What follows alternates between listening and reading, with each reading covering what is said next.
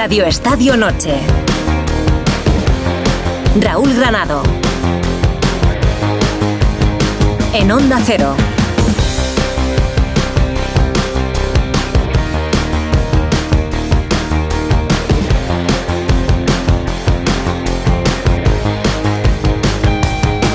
Desde hace semanas, Onda Cero viene contando que el contrato del seleccionador nacional, Luis de la Fuente, acababa el 30 de junio.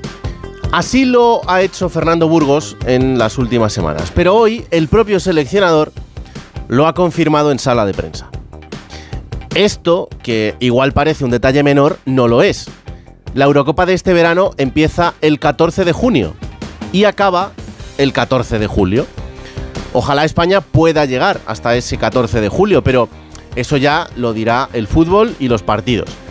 Pero por primera vez en la historia de la selección, el contrato del seleccionador español acabará durante la fase final de un torneo. España puede plantarse en octavos de final de la Eurocopa con un entrenador sin contrato. Y todo esto por obra y gracia de Luis Rubiales. De momento, además, no se puede arreglar, porque la interinidad de Pedro Rocha como presidente lo impide. Habrá que esperar hasta abril y una vez celebradas las elecciones podría ampliarse ese contrato o no, pero ¿y si el nuevo presidente no quiere contar con Luis de la Fuente para esa nueva etapa? ¿Qué hace? ¿Le va a firmar una ampliación de 15 días? De la Fuente es un buen profesional y estoy seguro de que llegado ese momento hará lo que tenga que hacer, de eso no tengo ninguna duda. Pero es evidente que no es lo mejor ni para él ni para la selección. ¿No sabía Rubiales que la Eurocopa era en esas fechas? Obviamente Rubiales no esperaba no ser presidente de la federación, pero así es la vida. En cualquier caso, querido seleccionador, los aplausos pasados traen estos lodos.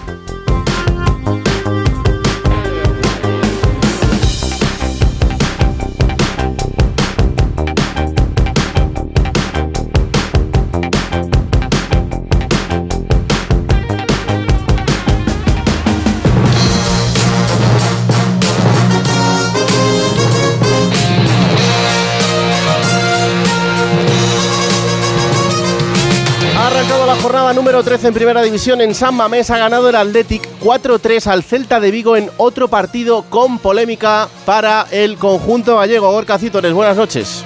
Hola, ¿qué tal? Raúl Granado, muy buenas noches desde San Mamés, desde esta zona mixta. Un partido absolutamente loco en el que ha podido pasar de todo, en el que el Celta se ha adelantado por dos veces eh, si quieres, vamos cronológicamente porque ha habido muchas cosas que contar en este, en este partido, estos 98 minutos de, encuentro que ha tenido lugar en, en Samamés. Lo primero, un gol anulado a Iago Aspas por fuera del juego del Larsen a los 15 minutos de juego. Después llegaría un golazo desde la frontal de, de Iago Aspas, del príncipe de las bateas. Empataba Sancet a uno en el minuto 36. Se ponía 1-2 de nuevo por delante el Celta de Vigo en el minuto 40 con otro golazo desde la frontal de Jonathan Bamba y empataba ya en el descuento de la primera parte Gorka Guruceta para el Athletic. El propio Guruceta en el comienzo de la segunda mitad a los 7 minutos de la reanudación marcaba el 3-2, luego veía al Celta cómo se le anulaba otro gol de nuevo por fuera de juego de Larsen al delantero del Celta que a los dos minutos de ese gol anulado marcaba el empate a 3. Después, penalti señalado por el VAR por mano de Guruceta. Lanzaba Yago Aspas y paraba a Unai Simón, el canciller internacional del Athletic. En el 94, posible penalti de Óscar de Marcos que no señalan por un plantillazo de Unai Núñez, ni el colegiado ni el VAR. Y después en el 96, un penalti que señala el colegiado por mano de Mingueza y que marca Berenguer para el 4-3 definitivo en el 98. Un partido que ha tenido absolutamente de todo, con siete goles con dos penaltis, uno de ellos anotados por el Athletic, otro fallado por el Celta, por Yago Aspas, dos goles anulados al Celta, polémica y absolutamente, absolutamente locura hoy en Samamés para esa victoria del Athletic que le mantiene en la quinta plaza de la liga y al Celta le hunde un poquito más en la clasificación. Son ya nueve jornadas sin ganar de los de Rafa Benítez. Un día más con polémica, al final del partido hablaba Rafa Benítez.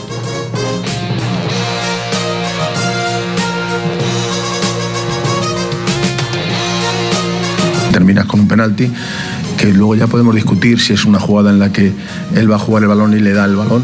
Es que lleva el brazo abierto y ¿qué quieres? Que se los ponga en la espalda y se los pegue. Entonces ya podemos discutir todo eso, pero lo triste es que se nos repite eh, una semana tras otra y las dos últimas semanas ha sido más claro. Pero bueno, ya está. Eh, creo que hoy es eh, felicitar al equipo y, tratar de, mantener ese espíritu, esa intensidad, esa ilusión, ese buen juego y, y crear ocasiones y meterlas. Ya está. Mañana a las 2 de la tarde, Rayo Vallecano Girona, a las 4 y cuarto Almería Real Sociedad, a las 6 y media Granada Getafe y Osasuna Las Palmas y a las 9 de la noche en el Bernabéu Real Madrid Valencia. Ojalá que solo para ver un partido de fútbol y nada más. En el Madrid, por cierto, con la baja nuevamente de Arda Killer que se ha vuelto a lesionar muscularmente. También ha arrancado la jornada en segunda división con el Leganés 2 Levante 1, otra victoria más del líder Iván 5 y en Butarque también polémica Hugo Condés. Hola, ¿qué tal, Raúl? Sí, no hemos andado a la zaga, lo que te contaba Gorcacito. Les ha habido de todo en el partido. Te digo que el Leganés eh, ha conseguido lo que le faltaba al líder, remontar un partido. Se ha puesto por delante muy pronto el Levante con un gol a los 14 minutos, un golazo de falta de Pablo Martínez. Ha remontado el Leganés, sobre todo con los cambios hechos en el descanso por Borja Jiménez, eh, que han cambiado la cara al Leganés, que no había estado bien en la primera parte. Ha empatado eh, Miguel de la Fuente de penalti a Lopanenka en el minuto 56 y 10 minutos después en un pase tremendo de Jorge Miramón marcaba de cabeza Dani Raba. Pero como decías, lo principal ha sido la polémica porque con 0-1 en la primera parte antes se ha anulado el 0-2 por un gol de esos, pongo las comillas, por un fuera de juego moderno, estos que están pitando ahora de, mm. posición, ¿no? Eh, era un fuera de juego de postigo que no intervenía en la jugada, remata Bezo en el segundo palo, finalmente el que remata es Dani Gómez y marca. Tanto Bezo como Dani Gómez estaban habilitados, pero no postigo y han entendido que ese fuera de juego posicional pues interfería en la jugada y han anulado el gol. Se ha enfadado el Levante, también han protestado el penalti de la Fuente, también un posible agarrón sobre capa en el segundo tanto del Leganés, tanto que Javi Calleja ha dicho después del partido que no le había pasado nunca en su carrera como entrenador, que estaba muy enfadado, que sentía que hoy no le habían dejado ganar el partido e incluso el Levante le va a pedir al CTA el audio del VAR en ese segundo gol anulado del Levante. Así que fíjate el cabreo que hay en el equipo Granota por esta derrota hoy en Leganés. Y uno de eh, los que ha hecho evidente ese cabreo es el futbolista del Levante, Sergio Postigo. No está pasando en todas las jornadas, es que al final hoy, hoy es claro ¿no? lo, que, lo que un árbitro puede incidir en un, en un resultado, en, en, un partido, pero vamos, nos quejamos nosotros, pasa en primera división, que ves partidos, decisiones increíbles, no ha jugado en su vida al fútbol, ¿cómo van a interpretar bien eso? ¿no? Yo creo que, que, que hay que subir muchísimo más, más el nivel porque todo el mundo nos estamos jugando muchísimo. Solo podemos quejarnos aquí y ya está, porque luego tampoco podemos ir a hablar con el árbitro. Estoy hablando con el árbitro, con educación, con respeto. En el momento que se sienten un poco acosados, empiezan a sacar tarjetas. O sea, no, no tiene sentido. O sea, jugar así al fútbol es muy difícil. Se supone que son ellos los que tienen que gestionar esas emociones de los jugadores, ¿no? No se cansan en decir, no, no, el bar me está diciendo, explícame lo que te ha dicho el bar. En el momento que tal sacas amarilla, de verdad que no, que es. De la lista de España, para los partidos contra Chipre y Georgia, están Remiro Grimaldo, Riquelme y Aleix García. No están Kepa y por por lesión, ni Valde o Fran García por decisión técnica. Y no, no está Isco Alarcón. Por cierto, lista también de la sub-21, donde no está ni estará más Ilias Akomak, el jugador del Villarreal, ha elegido jugar con Marruecos. Un Villarreal que es noticia hoy también por el despido de Pacheta como entrenador. Todavía no es oficial ni lo será en las próximas horas. El siguiente inquilino de ese banquillo será Marcelino García Toral. Del fútbol internacional han empatado a cero en Francia, Montpellier y Niza. Manu Terradillos. ¿Qué tal Raúl? Tropiezo del Niza, que puede ceder el liderazgo en la Liga en un empate sin goles. Es cierto que los visitantes han dominado algo más, pero ha sido el Montpellier el que ha estrellado dos balones en la madera y digo tropiezo porque aunque el Niza no es el gran favorito para ganar la Liga a estas alturas del torneo, viendo su racha, pues yo creo que se puede decir ya, sin ánimo eso sí de empañar la gran temporada que están haciendo los de Farioli, que siguen invictos, solo han encajado cuatro goles pero es que marcan pocos, 13 en 12 partidos y claro, pues eh, pasan estas cosas. Se quedan en cabeza con 26 puntos frente a los 24 que tiene el PSG. Los de Luis Enrique, si ganan mañana en campo del Reims, se harán con el liderazgo. En motos, Gran Premio de Malasia con Alex Márquez y Jorge Martín marcando el paso en MotoGP, baloncesto, jornada 7 de la Euroliga, Barcelona 86, Estrella Roja 81. En tenis, España estaba eliminada ya de la Billie Jean King Cup, pero hoy las chicas han ganado 2-1 a Polonia y ya está Carlos Alcaraz en Turín. Allí va a empezar el lunes su participación en las finales de la ATP. En su grupo está junto a Esberev, Medvedev y Rublev. Y en el Mundial de Gimnasia que se está disputando en Birmingham, hoy medalla de plata para el equipo masculino español. Radio Estadio Noche. Raúl Granado. A ver. Radio Estadio Noche. Raúl Granado. Como cada noche de viernes, la banda sonora para este Radio Estadio Noche la pone el futbolista de primera división, el delantero del Rayo Vallecano, Sergio Camello. ¿Qué pasa, Rulo? ¿Cómo va todo? Pues nada, eh, la canción de, de, este viernes es eh, de un cantautor escocés que, que, me mola mucho, me la enseñó un, un, amigo que tengo de la música y se llama Scream, de, de Paolo Nutini. Eh, una canción que, que, le enseñé a raíz de, de, que me la enseñase mi amigo, se la enseñó a mi hermano y también le gusta mucho, así que espero que si no la conozcáis, que la sigáis pasando porque me parece un, un temazo y, y bueno, eh, es un cantante que, que, aquí no sé si es muy conocido, pero, pero que a mí me, me encanta y, y, me gustaría mucho ver algún día en directo. Así que espero que, que la disfrutéis. Un abrazo muy grande.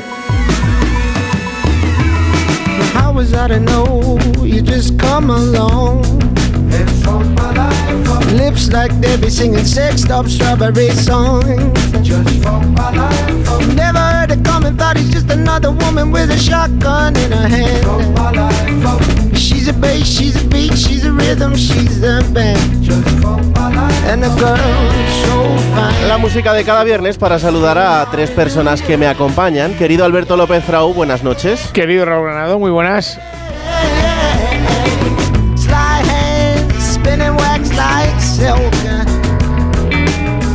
Hola Lorena González, muy buenas. Hola, ¿qué tal? Muy buenas. Oye, de Pablo Nutini, por favor, un día ponerme el tema de Iron Sky. ¿Me has creído que estos son los discos dedicados o?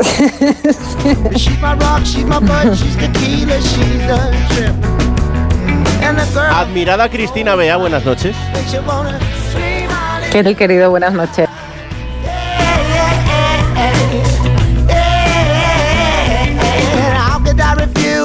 I'm not fit to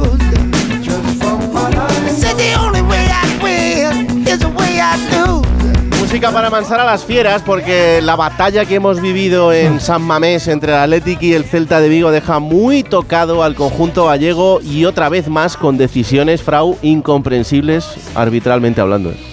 Sí, hay un penalti clarísimo que no han señalado y el último en el nuevo fútbol es penalti, pero yo jamás pitaría un penalti así es un acto reflejo de, de, Mingueza, que en ese momento él quiere despejar con el, met, con el pecho. Además, se ve toda la intención sí, que quiere sí, salir jugando con el pecho. Y evidentemente, bueno, pues el, es que parece que no han jugado al fútbol ni en el patio del colegio. Pues, pues el brazo se te mueve, evidentemente, sí, se te mueve. Que en el fútbol de hoy es penalti, que sí, si yo no, yo no estoy diciendo que no. Pero hay que revisar entonces el fútbol de hoy. Desde luego. Eh, pregunta directa para las dos. Cristina, ¿hay que destituir a Rafa Benítez? Pues esa pregunta me la hacía yo ayer, sin ir más lejos. Pensaba que quizás si no fuera un contrato eh, tan alto probablemente para, para, el Celta y un nombre de tanto peso como el de Rafa Benítez, en otras circunstancias ya estaría fuera. Yo creo que no, que ha habido como demasiados motivos... Eh, iba decir extradeportivos, no, no son extradeportivos porque hablamos de arbitrajes, que les han penalizado, más allá de que defensivamente se lo tienen que revisar muy mucho, que yo le daría todavía algún voto de confianza, sinceramente. Creo que es un grandísimo técnico y que tiene que tener armas para revertir esta situación. Lorena. Bueno, yo soy siempre partidaria de que de dar tiempo a los entrenadores, porque si no, o sea, si, si te los vas cargando cada cinco o seis jornadas que no salen bien las cosas, pues al final estás dando a entender que no, que no crías en su proyecto y al final los entrenadores lo que velan sobre todo es por tener un proyecto a medio largo plazo. Lo que pasa que bueno, los resultados son preocupantes, eh, no se ha logrado establecer esa línea defensiva eh, o esa fortaleza defensiva de los equipos de Benítez y bueno, pues está pasando mucha factura, pero hoy creo que es injusto destituir ahora a Benítez por el partido de hoy de, San Mamés cuando que, que, es, que, es, durísimo, ¿no? Porque con esa decisión que para mí es penalti porque va con los brazos en alto en este nuevo fútbol, eso sí, eh, pero cuando has conseguido en San Mamés ir ganando y luego eh, dos veces además eh, ir por delante y que se te vaya el partido así, encajar cuatro goles, creo que, que, es bastante injusto, bastante duro y yo le daría por lo menos una semana más. O sea, es compatible decir que, que hay errores arbitrales con que el equipo defensivamente mm. es un desastre sí, desde luego. y además no tengo nada contra los jugadores que forman la línea defensiva, pero es que no está siendo una línea defensiva competitiva de primera división en ningún momento. Y luego, y luego el equipo adolece de, físico también en el medio campo. Eso le está penalizando una barbaridad. Cuando el Athletic le ha metido una marcha más en el tramo final de partido, el Celta no ha podido competir, se ha encerrado cada vez más atrás. Y cuando estás metido en tu área, hay mucha más posibilidad que te piten ese tipo de penaltis porque no sales de ahí. Hmm. Bueno, Lo situación ha muy reconocido el propio Aspas, ¿eh? después del partido, Raúl. Sí. Lo ha dicho él, esos problemas en el medio de centro a la hora de generar, pero también el propio Aspas yo creo que es un poco un brote verde, ¿no? Ha vuelto a marcar 25 partidos eh, después, ¿no? Y también lo ha hecho Bamba y lo ha hecho Larsen. Quiero decir que le pedíamos al Celta que los hombres de arriba se enchufaran y tuvieran más participación y tal.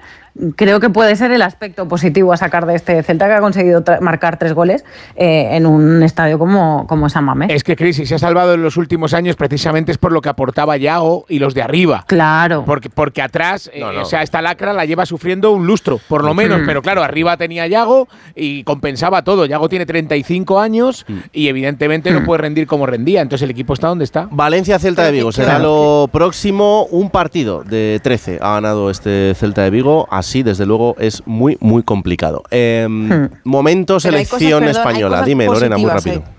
Perdón, que hay cosas positivas hoy que sacar de los aficionados del Celta, de los directivos, del director deportivo, de que esto se puede arreglar, porque lo normal es que hoy ganes un partido.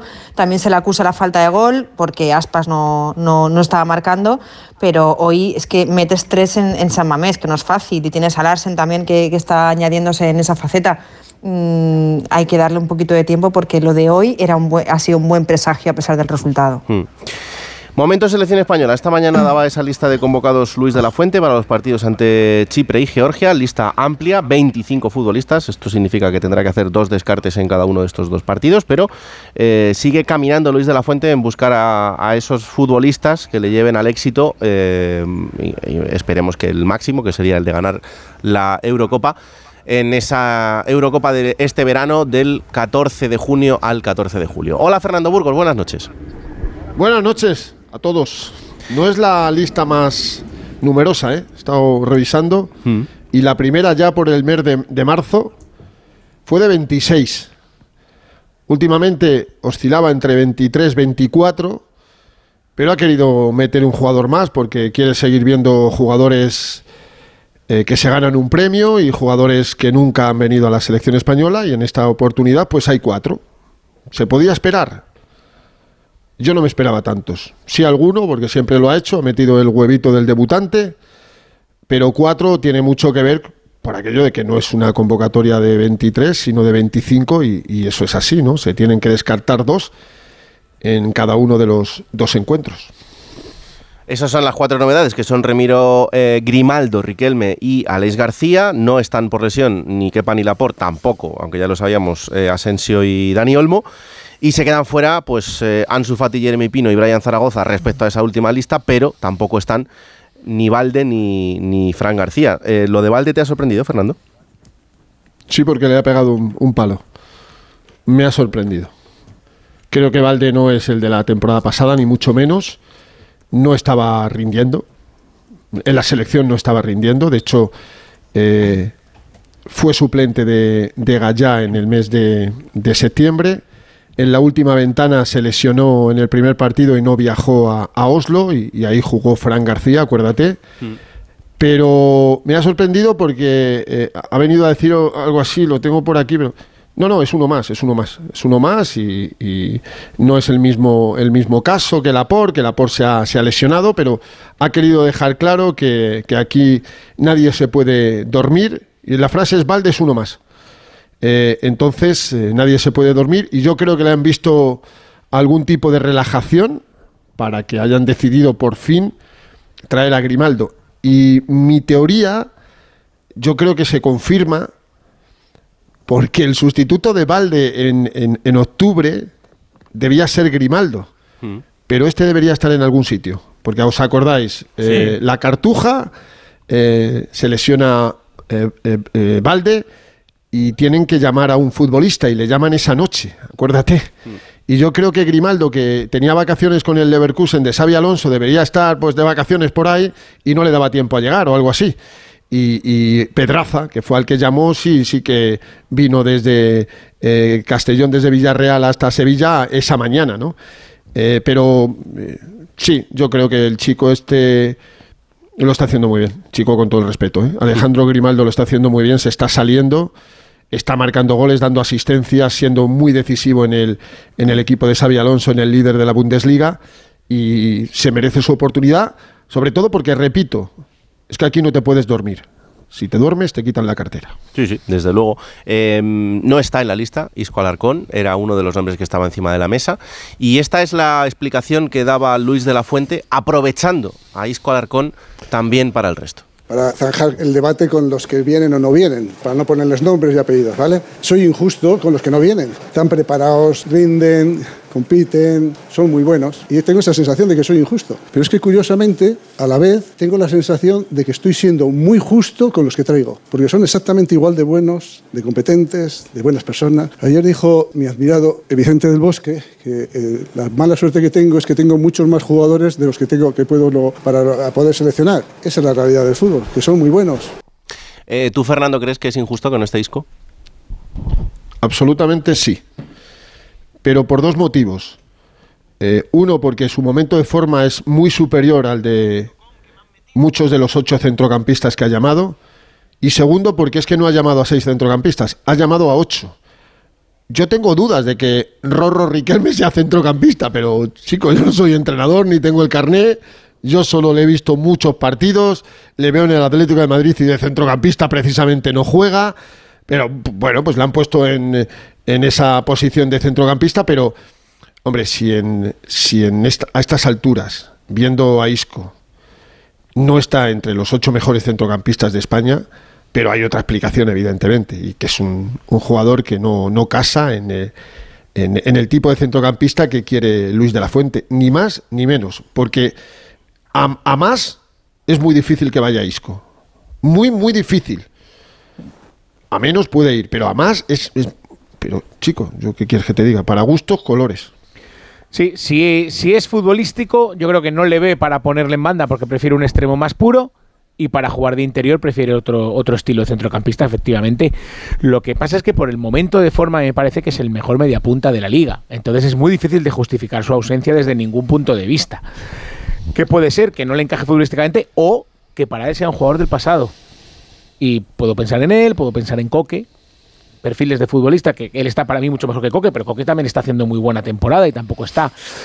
Pues pueden ser cualquiera de los dos motivos, nos lo tendría que explicar y no nos lo va a explicar nunca eh, públicamente. Pero yo echo de menos a Isco y echo de menos a Barrene también, a Barrenechea de la Real Sociedad. Creo que podía haber tenido hueco por delante de la Yamal para mí en esta convocatoria, por ejemplo no hay más argumentos ahora mismo que, puedan sostener eso si no es que no le gusta y no piensa en él eh, como futuro. Lo mismo le pasa con Coque y bueno, viene pasando con Coque en muchas fases de la selección española, pero no se entiende cuando además llevas a 25 futbolistas, eh, cuando además eh, estás ampliando la cuota de, centrocampistas.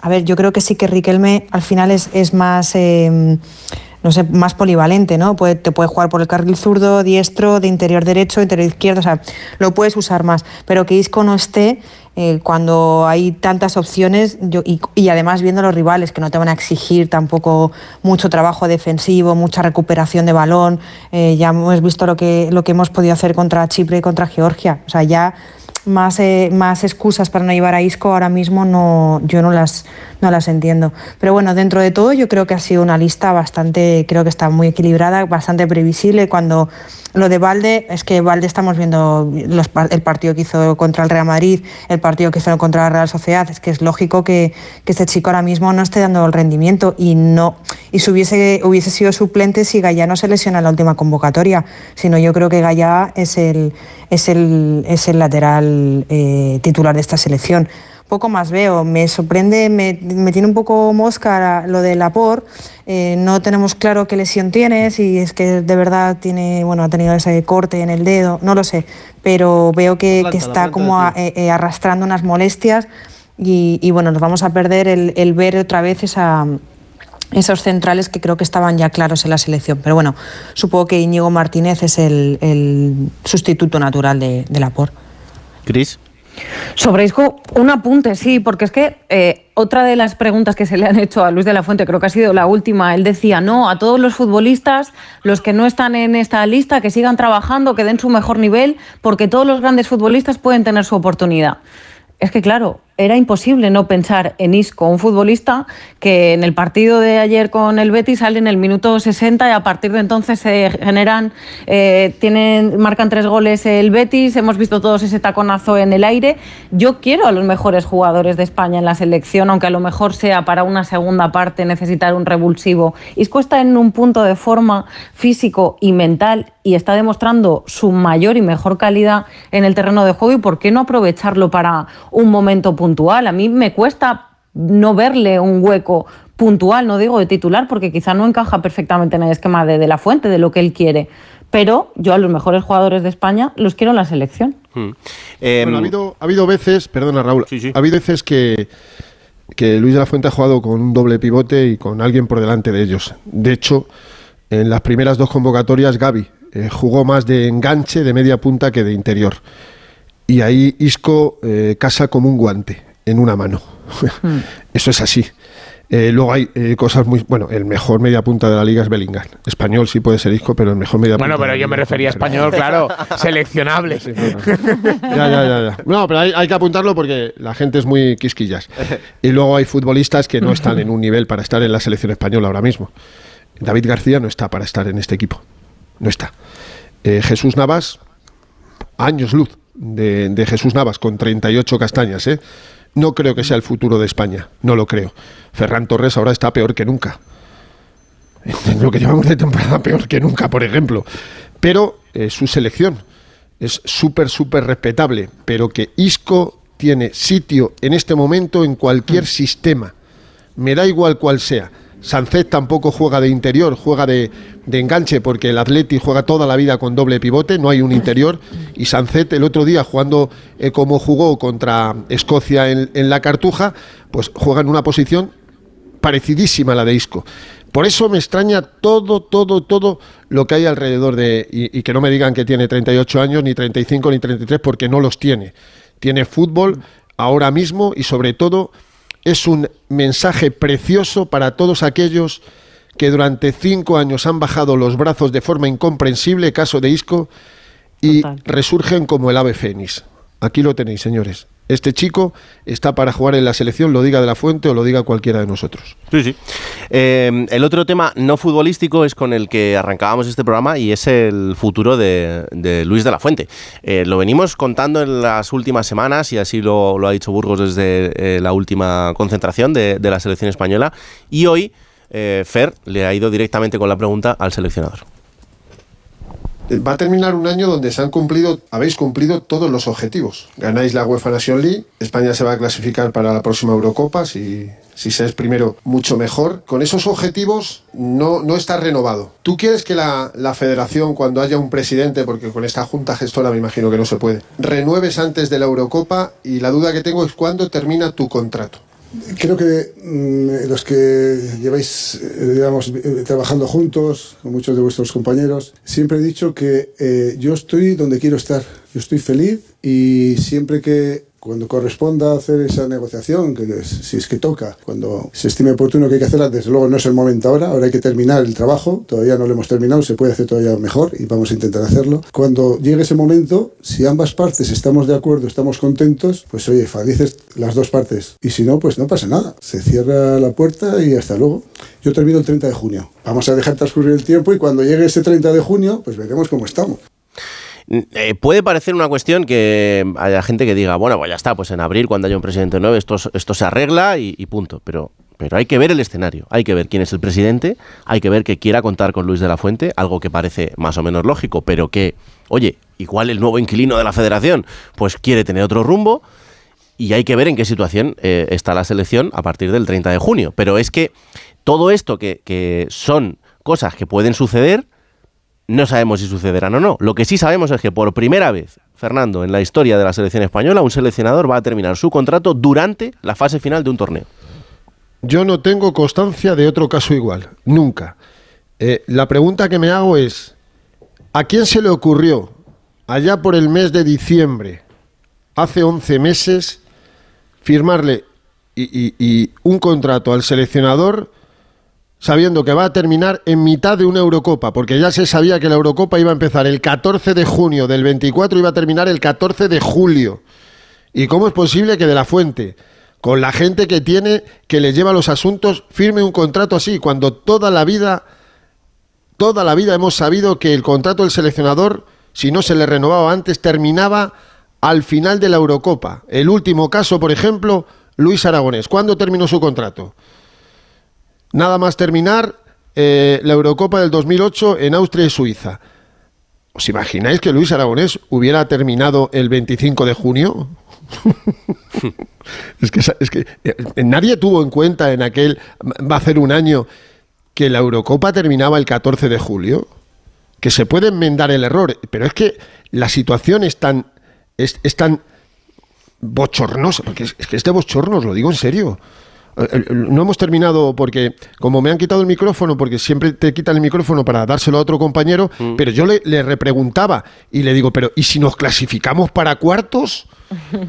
Porque claro, él eh, de primeras no, no ha respondido a la segunda pregunta, entonces desde la distancia ha dicho, ya, pero ¿cuándo terminas contrato? De ahí cuando me dice el 30 de junio. Claro, yo lo sabía, evidentemente, por eso se lo he preguntado. Y le digo, ¿y si nos clasificamos para cuartos y jugamos cuartos el 2 de julio? ¿Qué te van a hacer? ¿Una ampliación del contrato otros dos días? Y si te clasificas para semifinales, que vas a jugar el 9, ¿te hacen otra ampliación de contrato de siete días? Es que es un poco kafkiana la situación, muy kafkiana. De hecho, está, es que nadie se lo, se lo cree. Que venga un presidente que va a las, las elecciones en abril, como te cuenta Onda Cero, eh, y, quiere contar con Luis de la Fuente después de la Eurocopa, bueno, pues eso ya se verá. Pero lo normal es que venga un presidente y, dije, y diga, oye, yo quiero a mi seleccionador, eso lo han hecho todos. Pero ¿qué hacemos con Luis de la Fuente? ¿Le ampliamos el contrato hasta el 15 de julio? A mí me parece una chapuza.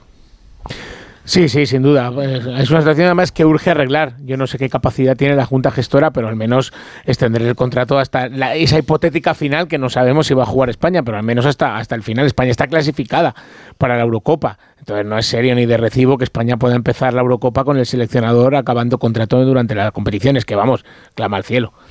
No, no, a mí, vamos, me parece A una ver, cosa- cuesta pensar. Cuesta pensar que va a empezar la Eurocopa sin que no tenga esa circunstancia, ¿no? Es que imaginaos lo circense de pasar de octavos y decir, bueno, ¿y ahora qué? No hay seleccionador y quién se sienta. Nah, Claro, eso es no puede ser, un anexo o lo que sea, contractual pero- que hay que subsanar, no puede ser, evidentemente. Otra cosa es, yo ahí por lo que decía ahora Fernando, de que quién le lleva las cosas a Luis de la Fuente, es que yo creo que a Luis de la Fuente en aquel momento le ponen seis meses y lo habría firmado igualmente, porque el caramelo era el caramelo. Y a lo mejor desde la federación con todo el respeto lo que voy a decir, pero a lo mejor no pensaban que la estancia de De La Fuente en el banquillo de la selección iba a ser tan largo. Había una Nations League por medio, era, parecía una transición por momentos. Recordemos que Marcelino parecía que estaba eh, ya sentado en el banquillo de España. Es que a lo mejor hubo muchas circunstancias que dijeron, bueno, año y medio y ya les parecía a lo mejor muy generoso. Sí, pero es claro. que, eh, si no, que Fernando me rectifique, pero eh, ese contrato lo firma después de los Juegos de Tokio, 2020. Dociem- eh, diciembre eh, del cuando- 2022. Diciembre. Mm. Vale, pero es cuando está todavía en la sub-21. eh, yo creo que es que directamente no se esperaba que iba a ser seleccionador de la absoluta tan pronto.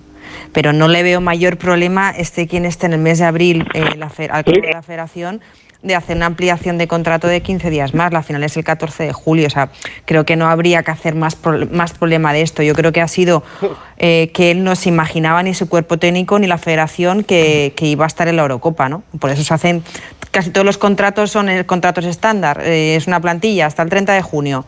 Nos esperaban que estuviese, que fuese a estar en la Eurocopa. Bueno, a mí la, la mejor situación para un seleccionador no me parece. Y desde luego, Mm. eh, profesional, pues tampoco me parece mucho. ¿Que lo arreglan? Oye, pues que lo arreglen, pero ya, ya debería Claro, estar ya. arreglado. Porque la selección ya está clasificada y no me parece lo mejor. Pero en fin, Eh, me vais a permitir un segundo y además bueno, Fernando me lo va a permitir mucho más porque a las 12 y casi 8 minutos de la noche eh, voy a saludar a un jugador del equipo líder de Segunda División, don Iker Undabarrena. Hola Iker, ¿qué tal? Buenas noches. Hola, buenas noches, ¿qué tal? Enhorabuena por esa victoria. gracias, gracias. Joder, ya van cinco consecutivas, ¿eh? Estáis imparables.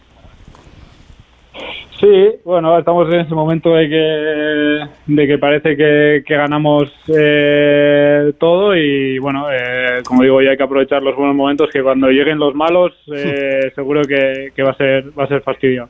¿Cómo se ve la vida desde el primer clasificado de Segunda División?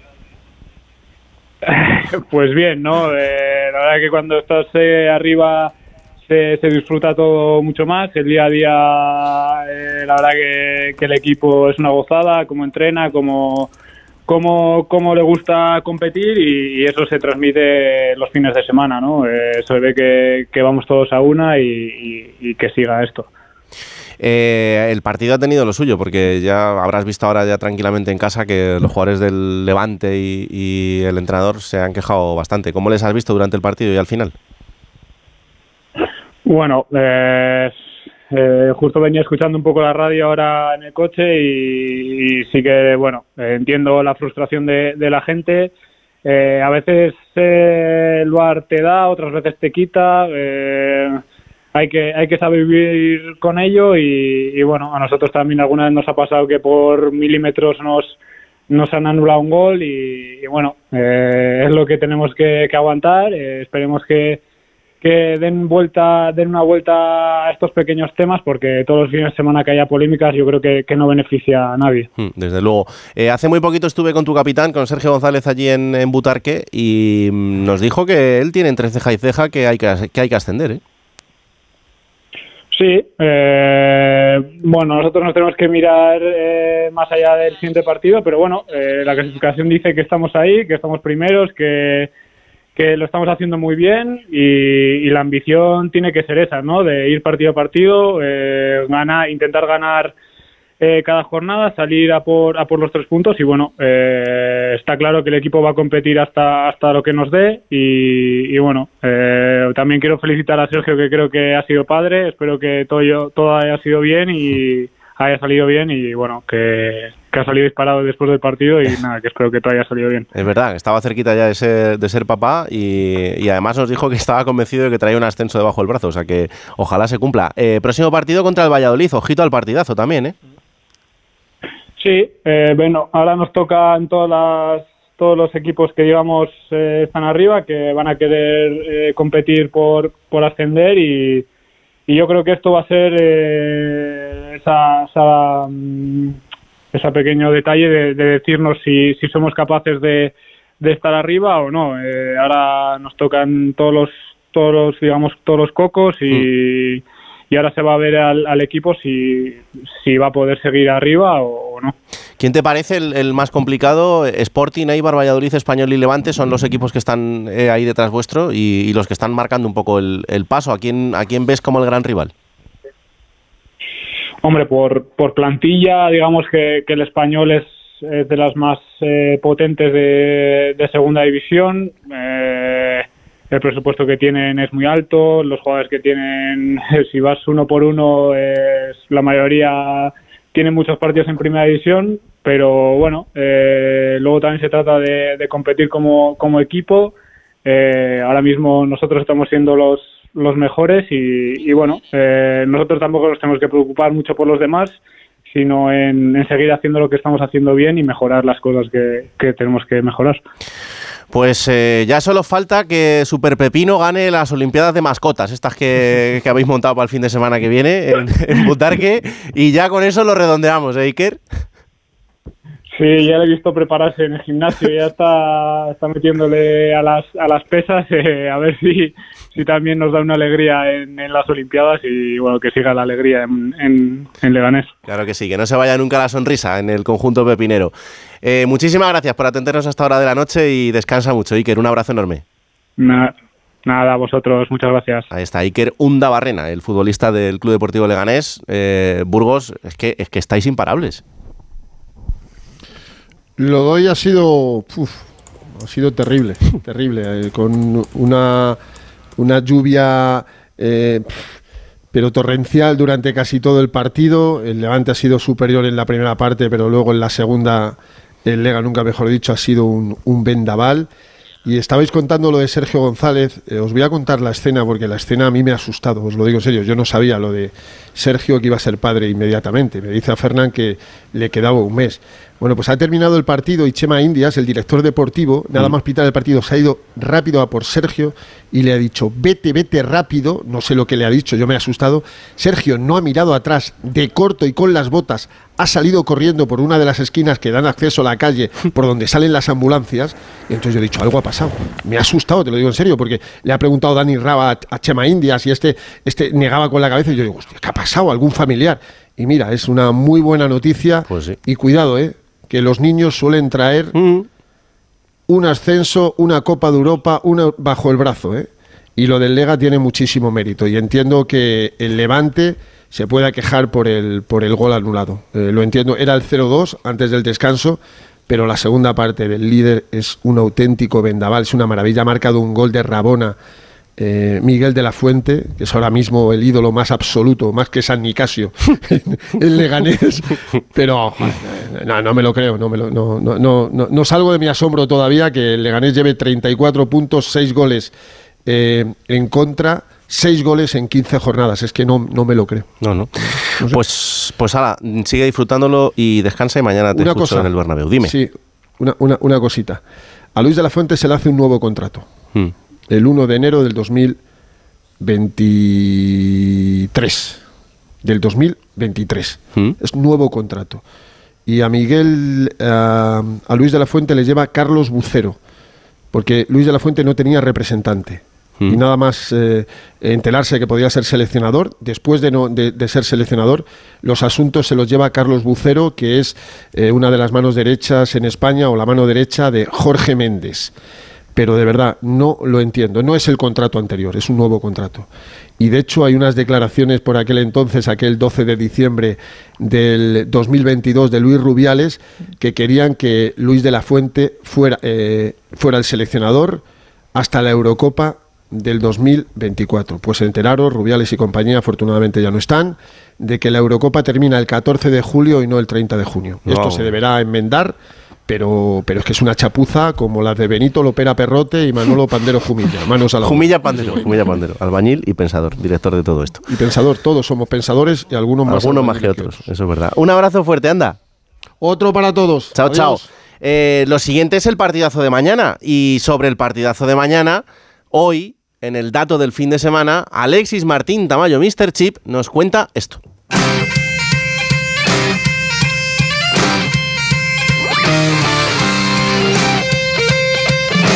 ¿Qué tal Raúl? ¿Cómo estás? Fin de semana de derby de Sevilla, el gran derby en el que se van a enfrentar dos equipos con trayectorias muy diferentes esta temporada como ya lo fueron en la pasada campaña, donde incluso las diferencias eran más extremas. Este año hay nueve puntos entre Betis y Sevilla, el año pasado había 13 en eh, la previa del derby de la primera vuelta. Eh, además el Sevilla estaba en zona de descenso y el Betis estaba en puesto de Champions. Además, el partido eh, no se pudo poner mejor para el Betis porque se adelantó el conjunto verde y blanco con un gol en propia puerta del capitán rival, de Jesús Navas. Y además, Montiel fue expulsado en el minuto 38, es decir, un Betis pletórico, un Sevilla en zona de descenso, perdiendo 1-0 con un jugador menos. Todo hacía presagiar que el Betis por fin conseguiría derrotar al Sevilla, pero no hubo manera. No hubo manera porque el partido luego se embarulló, Fekir y Borja Iglesias fueron expulsados y al final terminó empatando el Sevilla con un gran gol de Gudel, como también terminó en empate el partido de la segunda vuelta. Y es que estén como estén estos dos equipos, parece que este tipo de encuentros el Sevilla los maneja mejor que el Betis. De los últimos 25 derbis que ha habido en todas las competiciones, el Betis solamente ha podido ganar cuatro uno de Europa League hace ya una década, eh, una victoria que no sirvió para nada porque en el partido de vuelta remontó el Sevilla y terminó pasando la eliminatoria por penaltis. Un partido de Copa del Rey que todos recordamos hace pocos años, aquel lanzamiento, el palo desde la grada, partido que tuvo que ser interrumpido y reanudado al día siguiente, ese también lo ganó el Betis. Y luego solo dos partidos de liga ganados por el Betis en los últimos 11 años. Un 1-0 hace 5 años, la victoria más reciente, gol de Joaquín y eh, la manita que todos recordamos porque fue el día que Joaquín propuso eh, que todo aquel jugador del Betis que llegara a casa antes de las 5 de la mañana fuera sancionado. Un 3-5 arbitrado por Jesús Gil Manzano que va a estar también este domingo en el Ramón Sánchez Pijuán arbitrando el derby. Fíjate, Gil Manzano que en nada, en apenas dos semanas ha arbitrado un clásico y el derby de Sevilla, el mejor árbitro de este país. Un abrazo Raúl. Bueno, pues ese será el gran partido del fin de semana, del domingo. Hoy ya es sábado porque son más de las 12. Así que ese partidazo del domingo entre Sevilla y Betis. ¿A quién veis favorito, por cierto? Yo al Betis. Lo que pasa es que los derbis. Vas a lo obvio. Sí, futbolísticamente al Betis. Y me ha preocupado mucho hoy lo de los Viris. Eh, cuando un equipo tiene que rendir explicaciones a su grupo ultra Hmm. en el año 2023, que por desgracia lo estamos viendo todavía y no solamente en la Liga Española, en muchas otras ligas, parece muy preocupante y me parece un indicativo general del estado de ese club en este momento. Cristina.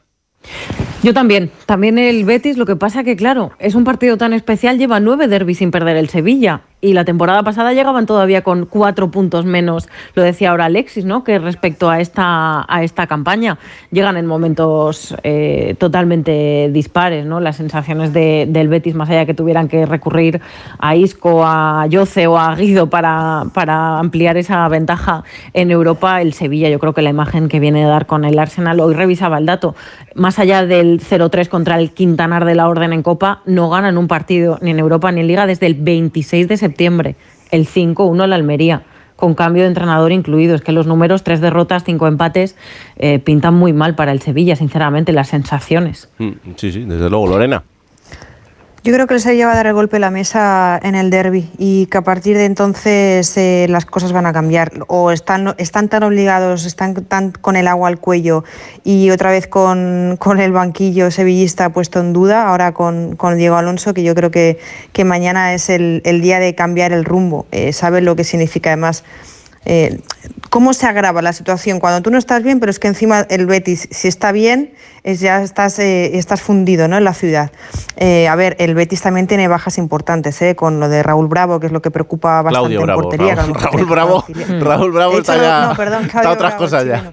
Que, que sí, sí, más nocturnas. Sí. Bueno, el caso es que está Pechela también descartado, Ruiz Silva creo que tiene bajas importantes. En el Sevilla también, eh, creo que Sergio Ramos está ya descartado también. Acuña, que a mí me parece fundamental para, para el Sevilla. eh, y que genera muchísimo ataque y muchos centros laterales que luego se aprovecha muy bien el Sevilla. Pero bueno, em, yo creo que por carácter y porque le toca y porque se viene trabajando bien, sobre todo los entrenamientos de Diego Alonso, creo que mañana es el día. Luego le voy a preguntar a Coque Andújar a ver qué, de qué se acuerda él en esos derbis sevillanos que los ha vivido y han sido interesantes. Eh, hoy o mañana, para el resto de gente, eh, se juega también otro partidazo. Será a las 9 de la noche en el Santiago Bernabéu Real Madrid-Valencia. Hola Alberto Pereiro, buenas noches. Hola familia, ¿qué tal? Muy buenas a todos. ¿Cómo está el conjunto blanco eh, después de ese semipinchazo frente al Rayo en el Bernabéu, el partido europeo, ahora otra vez eh, Arda Güler lesionado? ¿Cómo, está el equipo de Ancelotti? Bueno, no está mal, eh, pero es verdad que al final tú miras la lista de convocados y te faltan siete futbolistas, eh, los lesionados que ya conocíamos, más lo de Arda de hoy, que ahora entramos en detalles y sensaciones dispares, porque el otro día es verdad que es buen partido, pero el rival tampoco te exige eh, más de la cuenta y el Madrid eh, desde el día del clásico, después el partido eh, que contamos la semana pasada con el Rayo, y bueno, pues no, no se le ve que esté en el, en, el punto que necesita la, la temporada. También es verdad que en cuanto ves que Bellingham no arranca o tiene un problema, pues las obras del Bernabéu tiemblan por todos los sitios y es una sensación a la que se tiene que acostumbrar, a no ser eh, que los dos goles del otro día, la segunda parte de Vini y Rodrigo, eh, sirvan para resucitar a dos futbolistas que eh, el Madrid necesita como el comer y que están en un rendimiento muy por debajo de, de lo que se espera de ellos. Además, los dos recién renovados. Pero eh, no te diré que está mal del todo, pero hay sensaciones raras en, en Valdebebas de que eh, se podría jugar mucho mejor a estas alturas y sobre todo no depender tanto de un futbolista como Bellingham. ¿no? ¿Qué le pasa a Arda? ¿Qué le ha pasado ahora? Que, que no le pasa. Sí, la verdad es que sí. Porque es que es, es- es increíble. Mira, esta mañana eh, en plena rueda de prensa me decían, eh, es una lesión distinta y se ha reventado el cuádriceps. Y además de la pierna eh, contraria a la última lesión muscular que había tenido en el, en el recto anterior después de la, de, de la del menisco. Eh, el chaval está hundido. El otro día antes del partido frente al Braga eh, nota unas pequeñas molestias, eh, no, no juega ese día, ya nos extrañó ver a Nico Paz eh, salir antes que él en ese partido. Eh, ayer estaba eh, al margen y hoy ya directamente no ha aparecido ni por el césped. Pues otro mes de baja. Al final, yo le recomiendo dos cosas a Arda. Uno, que no se meta en redes, eh, porque la gente es muy desagradable a la hora de hacer bromas con un chaval que es muy joven y que viene de no entrenar prácticamente nada en Turquía y que pues aquí se le está haciendo el cuerpo y, y lo está pasando muy mal. Y, y dos, que tenga mucha calma, que es eh, lo que ha querido eh, transmitir su entrenador. Mira, mejor que, que te lo cuente yo, que te lo cuente Ancelotti, que hablaba hoy de, de la perla turca del Madrid. Mira. No es una cosa seria, obviamente el jugador está deprimido porque es joven, quiere jugar, quiere aportar, es un pequeño paso atrás, no es una recaída, recaída de, la, de la vieja lesión, tenemos todo el parón para intentar de recuperarlo a lo mejor. Calma y tranquilidad, solo esto, calma, le damos todo el cariño del mundo, nosotros no tenemos prisa, porque como he dicho antes, el futuro de Arda Güler está aquí y lo hará muy bien, porque tiene un talento extraordinario. Pues eh, paciencia, paciencia y que se recupere y que mm, eh, desde Eh, luego... Es fácil decirlo, ¿eh? Sí, pero es que no le queda otra. Pero Es es que no le queda otra. vivirlo, No, no le queda otra y, y va a tener mucho tiempo para demostrar el futbolista que es, eh, pero de momento tiene que, que estar en este proceso de, de- de adaptarse y de recuperarse. Hola Eduardo Esteve, buenas noches. Hola Raúl, ¿qué tal? Buenas noches. ¿Qué os pasa? Que parece que venís a una guerra, a una batalla. ¿Qué, qué- qué os pasa? ¿Qué os No, pasa? No, que va. No, yo creo que la gente todavía se acuerda de lo que pasó la temporada pasada en Mestalla. Sí, algo me sobre suena. todo. Sí, pero yo creo que sobre todo porque se tildó a toda la afición valencianista de algo que no es, de, de racista. De ahí que ayer el Valencia pues mandara esa carta a los 579 aficionados que han pagado 70 euros que van a estar presentes en el Bernabéu, recordándoles que el Valencia tiene un compromiso firme contra el racismo y que se comporten en el Bernabéu. Yo creo que va a ser así, ¿eh? que mañana, pues evidentemente los que vayan van a intentar apoyar al Valencia para que gane. Fíjate que hace 15 años ¿eh? que el Valencia no gana en el Bernabéu, fue en el 2008 con gol de Arizmendi, ganó el Valencia 2-3 y desde entonces no ha vuelto a ganar ahí en, en el Estadio Madridista. Pues eh, aquí hay un querido compañero, eh, compañero porque está en los medios con nosotros, porque aquí eh, el que sabe tocar el balón es él, el resto somos tuercebotas todos, que ha vestido esa camiseta y que sabe lo que es jugar estos partidos. Miguel Ángel Ferrer Mista, buenas noches. ¿Qué tal, Raúl? Buenas noches. Buenas noches, Edu. Pues aquí, Hola, hola Miguel. aquí estamos en la previa de este partido, que, que no sé muy bien si, si crees que le llega un buen momento a este Valencia, eh, que esta temporada nos está dejando, pues eh, yo creo que algo más de esperanza respecto a la temporada pasada, pero, pero entendiendo que va a ser otro año complicado. Sí, además yo creo que la cautela con la que Baraja siempre habla después de conseguir las victorias, sobre todo y cuando se le pregunta y cuando le preguntamos muchas veces si el objetivo suyo y del equipo es llegar a Euro- mirar a Europa, él siempre es muy cauto, pero yo creo que sabe, en primer lugar, de, de- de lo corto de, de- la plantilla que tiene y que eso pues le puede pasar o le puede generar alguna duda de cara al futuro. Y en segundo lugar, porque bueno, viene de pasarlo tan mal la temporada pasada que yo creo que siempre nos comenta las cosas con la boca pequeñita. Pero lo cierto es que yo creo que llega una buena situación después de haber conseguido una victoria un tanto polémica el otro día con un penalti que para mí no, no, no existió, pero lo cierto es que asumó tres puntos y que, que se plantea en el Bernabéu yo creo que en una situación yo creo idílica para, para él ahora mismo. ¿Qué partido te imaginas mañana, Mista? Pues a ver, yo no creo que Valencia vaya a salir a, plantarle un cara a cara al Madrid y más sobre todo conociendo un poco cómo Rubén plantea los partidos, pues me imagino que lo que tratará es, bueno, de esperar que se equivoquen para salir a la contra y, y tratar de hacerles daño y yo creo que lo, lo que más, lo que espero y lo que creo que va a suceder mañana. Eh, Va- va- va va- no, le iba a preguntar a, a Mista, ¿va a haber unos Ironague mañana o no? Porque tú, porque tú lo viviste. ¿eh? Ya estamos.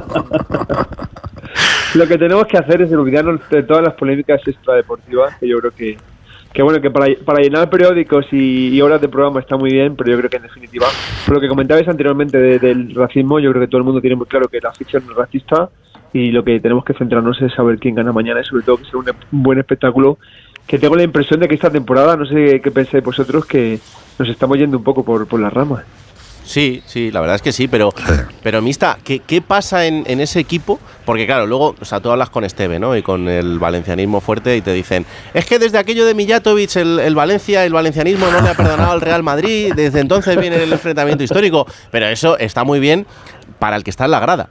Pero el, futbolista del Valencia, eh, ¿por qué tiene esta motivación especial frente al Real Madrid más allá de lo obvio? Bueno, yo creo que al final, porque lo- los la, la realidad es que los partidos Valencia-Madrid históricamente siempre han sido partidos muy competidos. Entonces yo creo que básicamente ha sido por esto y te hablo en mi caso. Entonces nosotros cuando me tocó enfrentarme a ellos, tanto en el Atlético Madrid como en el Valencia, creo que, que bueno, pues que son dos equipos grandes en- y que son equipos históricos de la Liga Española y que yo creo que más allá de lo que pueda haber o que pueda venir de largo, que eso yo creo que se queda un poco como anécdota, al final la realidad es que bueno que, que tratan de compararse y que al final se, se lucha por, por tratar de ganar un partido importante para la liga. Ahí, ahí, Raúl, hay una cosa que es, es verdad, que lo de Mijatovic hizo mucho daño, pero yo creo que esa rivalidad viene de antes. ¿eh? Es verdad que antiguamente la rivalidad era más con el Barcelona por un tema de la lengua, por un tema de más político que otra cosa, pero yo recuerdo, siendo muy niño, ir a Mestalla, un partido contra el Real Madrid, que el Valencia se salvó del descenso con gol de Tendillo y que el Real Madrid perdió la liga. Eh, yo recuerdo que ahí, bueno, pues ya se le tenía ganas a- al Real Madrid y yo como niño en Mestalla pues le tenía muchas ganas al Real Madrid. Luego es verdad que vino lo de Mijatovic y yo creo que se acentuó un poco. Fíjate además que Mista mm, se crió en la cantera del Madrid, o sea, estuvo en el Madrid y se marchó, no sé si te acuerdas, con aquel aquella ley, se, se fue al Tenerife con, con el 1004, ¿no? Era aquello, no, no recuerdo muy bien, ¿no? ¿Cómo, cómo era aquello del- del- de, de la ley aquella? No, el, el decreto 1006 era, Es el 1006. era por lo de la cláusula de rescisión abusiva y lo del Mm. decreto 1006 de los derechos del trabajador, que al final, bueno, pues denunciamos la cláusula y afortunadamente para mí, pues el juez me dio la razón. Oh, qué tiempos aquellos. Lo que pasa es que al final los jugadores son los que aplican más normalidad, afortunadamente. El ruido suele venir mucho más de, Sí, del verdad. exterior y es así. Yo, yo he visto al Madrid eh, pedir eh, Luis Casanova en aquel momento para jugar un partido de Copa Europa ante el Oporto porque estaba sancionado por unos incidentes ante el Bayern de Múnich la temporada anterior y, y Mestalla se llenó en aquel momento Luis Casanova y, y no todo el mundo era gente que viajó desde Madrid, también eran muchos valencianos animando al Madrid en aquel partido. Es verdad que lo de Mijatovic, pues sí, en su día enturbió, pero yo creo que tenemos, no sé si la obligación, pero un poco la responsabilidad de, de- de aplicar un poco de coherencia, ¿no? Y porque al final ellos se están oyendo y diciendo unas cosas que, que me parecen lamentables. No, Sí, pero ahora- Sí, y ahora- que- ahora porque que- además yo creo que los jugadores son los, y, o somos o hemos sido los que más normalidad damos de esto, porque al final lo cierto es que más allá de lo que pueda pasar dentro del campo y creo que fuera del campo, la relación entre, entre los jugadores de un equipo y de otro es magnífica. De hecho, hay muchos que comparten selección, Claro. amigos. Entonces, bueno, la, la rivalidad está bien, porque al final es, yo creo que es un poco el motor del fútbol, pero no hay que olvidar que una cosa es ser rival, rival y otra cosa es ser enemigo. Y de eso yo creo que no, se, no podemos cruzar la línea. Sí, pero ahora que no se molesten en pedir Mestalla, ¿eh? que no... No, pero, es que- pero no, si yo, yo lo he que- dicho como un ejemplo y que, que- que al final eh, antes las cosas no estaban igual de crispadas, la No, no, rivalidad claro. era mucho más deportiva, afortunadamente. Afortunadamente. Eh, Mista, esta, esta camada nueva de futbolistas eh, que al final son los que llenan la ilusión del valencianismo cuando, cuando no queda otra, pero, pero cuando les ves a un nivel tan alto, eh, hace pensar en que pueda ser la base de un Valencia eh, que, se vea de otra manera en poco tiempo, en el corto plazo. Bueno, nos genera la duda de, de que de, la decisión que pueda tener tomar el propietario en el futuro acerca de ellos, porque yo creo que, que si no- nos ceñimos a todo lo que ha venido haciendo hasta ahora, pues yo creo que el valencianismo debe estar cuanto menos un poco en- eh, con el miedo en el cuerpo, sobre todo porque si quieren hacer caja van a seguir debilitando el equipo. Pero lo cierto es que a nivel deportivo, o sea, creo que bueno es un ha sido un- un- un- una noticia, yo creo, excelente para, para todos nosotros el hecho de que, de que no solamente hayan irrumpido de esta manera, sino con una edad tan joven y rindiendo un nivel tan alto. Entonces, yo creo que gran parte de que el Valencia esté este año donde está y sobre todo haber conseguido la salvación el año pasado, pues hay que, hay que atribuírsela en primer lugar a la baraja por, por, por no tener miedo y en segundo lugar al, al nivel, yo creo que eh, sobresaliente que han dado estos jugadores que han subido de la cantera. A mí es que me parece un milagro que con la gestión de, de Peter Lee todos estos años hayan podido subir todos estos chavales y encima están generando un sentimiento de identidad que creo que es lo mejor que le podía pasar al Valencia en esta situación y eso es gracias a Fran Pérez, a Diego López, a Javi Guerra y a todos estos chavales que juegan con un compromiso extraordinario y además son francamente buenos. Creo que es lo más positivo que puede sacar el Valencia en los últimos años con diferencia. No, yo os digo una cosa, Mista estuvo en el juvenil, ¿eh? entrenando al, al Valencia juvenil y seguro que alguno de estos, no, no sé si coincidiste con alguno de estos que, que está ahora triunfando en- con, con Baraja o no. Sí, pues yo tuve la suerte de, de tener a Hugo Guillamón, de tener a, a Fran Pérez y tener a Gozalve. Porque Diego, Diego López y, y Javi Guerra son, son posteriores a mí. Claro, estos son tres de los que están ahora ahí, eh, porque lo hemos hablado muchas veces, Mista, que mm, lo de Baraja es entendible porque te llega una oportunidad así en un club con el que tienes un sentimiento de pertenencia enorme, pero es un marrón.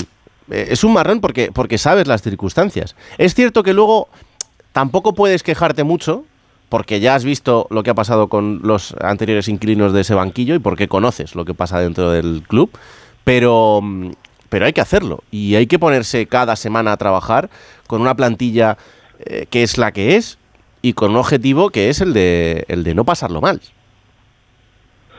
Sí, efectivamente, al final para Baraja, a ver, yo, yo no lo categorizaría como marrón, porque además yo creo que todas las veces que ha hablado él públicamente acerca de, de la oportunidad que han dado, entonces además él lo ha dicho, que ese ya ha sido el sueño de su vida y que yo creo que el convencimiento que tenemos la gente que lo vemos desde fuera es que sabemos que a, a- a diferencia de otros entrenadores que a lo mejor no tienen tanto arraigo con, con el club, eh, no van a dejar tirado al equipo nunca. Entonces yo creo que eso es un, una constante que el club tiene claro y sobre todo eh, que conoce la identidad, que sabe de dónde viene el Valencia y yo creo que esto es muy bueno en primer lugar porque genera lo que ha generado con la gente que viene de abajo y en segundo lugar porque la afición se siente identificada. Entonces, bueno, pues pueden pasar muchas cosas, pero yo creo que lo que ha conseguido Baraja hasta, hasta el día de hoy es para, para cu- cuanto menos para reconocérselo porque cogió el- quizá al equipo en la peor situación en los últimos años y ha conseguido no solamente salvarlo, sino generar la, la ilusión en, en toda una afición. Sí, sí, eso... Se nota, se nota, Raúl, se nota, se nota que son íntimos amigos, ¿no? Que en el vestuario del Valencia ya eran íntimos amigos en aquella época. Un poco, un poco se nota, un poco se nota. Algún día, Mista, me contarás aquellos, aquellos meses en, en el Rayo también, ¿eh? Sí, hombre, sí, eso, eso sí, sí que es para escribir un libro. Sí, ¿verdad? No sé por qué, pero a todo el mundo No. le pasa, ¿eh? En el Rayo. No, pero también te digo que el Rayo, el Rayo a, nivel de afición y de, y de gente, o sea, es un club maravilloso, ¿eh? Ya, ya. Lo que pasa es que luego hay otras cosas que lo hacen un poco más peculiar, pero, Sí, sí, pero sí. sí, sí, ya hablaremos de aquello. vale. Off the record. Off the record todo, ¿no? Es que, ¿ves? Esa es la segunda parte.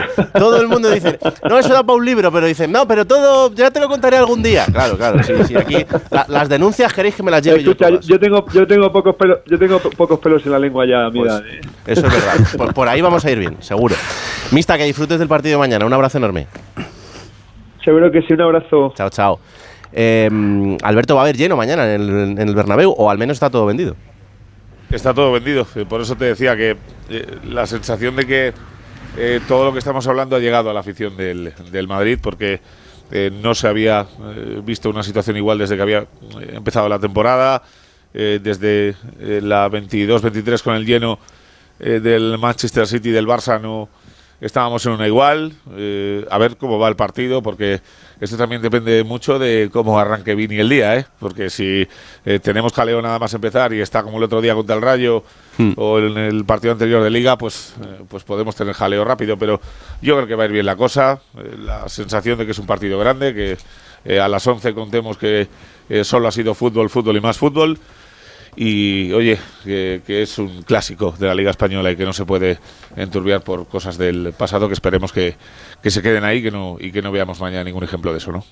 Hay que ver el, el partido de Bellingham también, ¿no? Porque eh, es obvio que Está así, hemos... así. Ya, claro, es que hemos puesto el foco tanto sobre él, por, gracias a sus goles. eh, también ha llevado el, el peso de- del equipo en, en esto, que, mm, que hay que ver cómo está. No, el problema es que el pequeño percance que tuvo de- depende, de, depende de un golpe que se pueda volver a hacer daño. Eh, yo imagino, porque al final un golpe, un choque que es facilísimo que te pueda pasar, pues te puedes resentir, porque es un hombro que se ha salido y eso se queda dolorido un tiempo bastante largo. A mí me ha pasado por experiencia propia.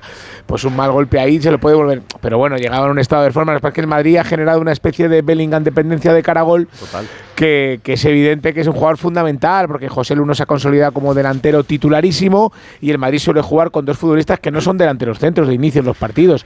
Entonces está necesitando goles de los centrocampistas y, y todos los está acumulando él. Por lo tanto, además de su arranque de temporada que es espectacular, es que de cara a gol el Madrid depende muchísimo de él. Esteve, ¿cómo está Hugo Duro?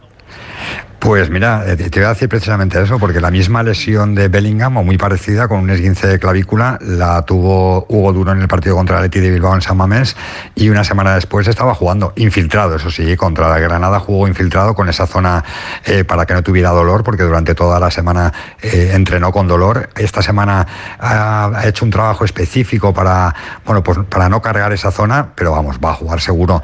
Mm, yo creo que con Bellingham mejor darle un poquito de descanso, no vaya a ser que se rompa definitivamente. Claro, hombre. sí, sí, Lo que tú sí, pidas. sí, sí, sí. 15 días ahora de parón. Ahora, también. ahora se lo mando a Carleto de tu parte, a ver qué dice. Bueno, Lorena, vamos a ver el parón que tiene con Inglaterra.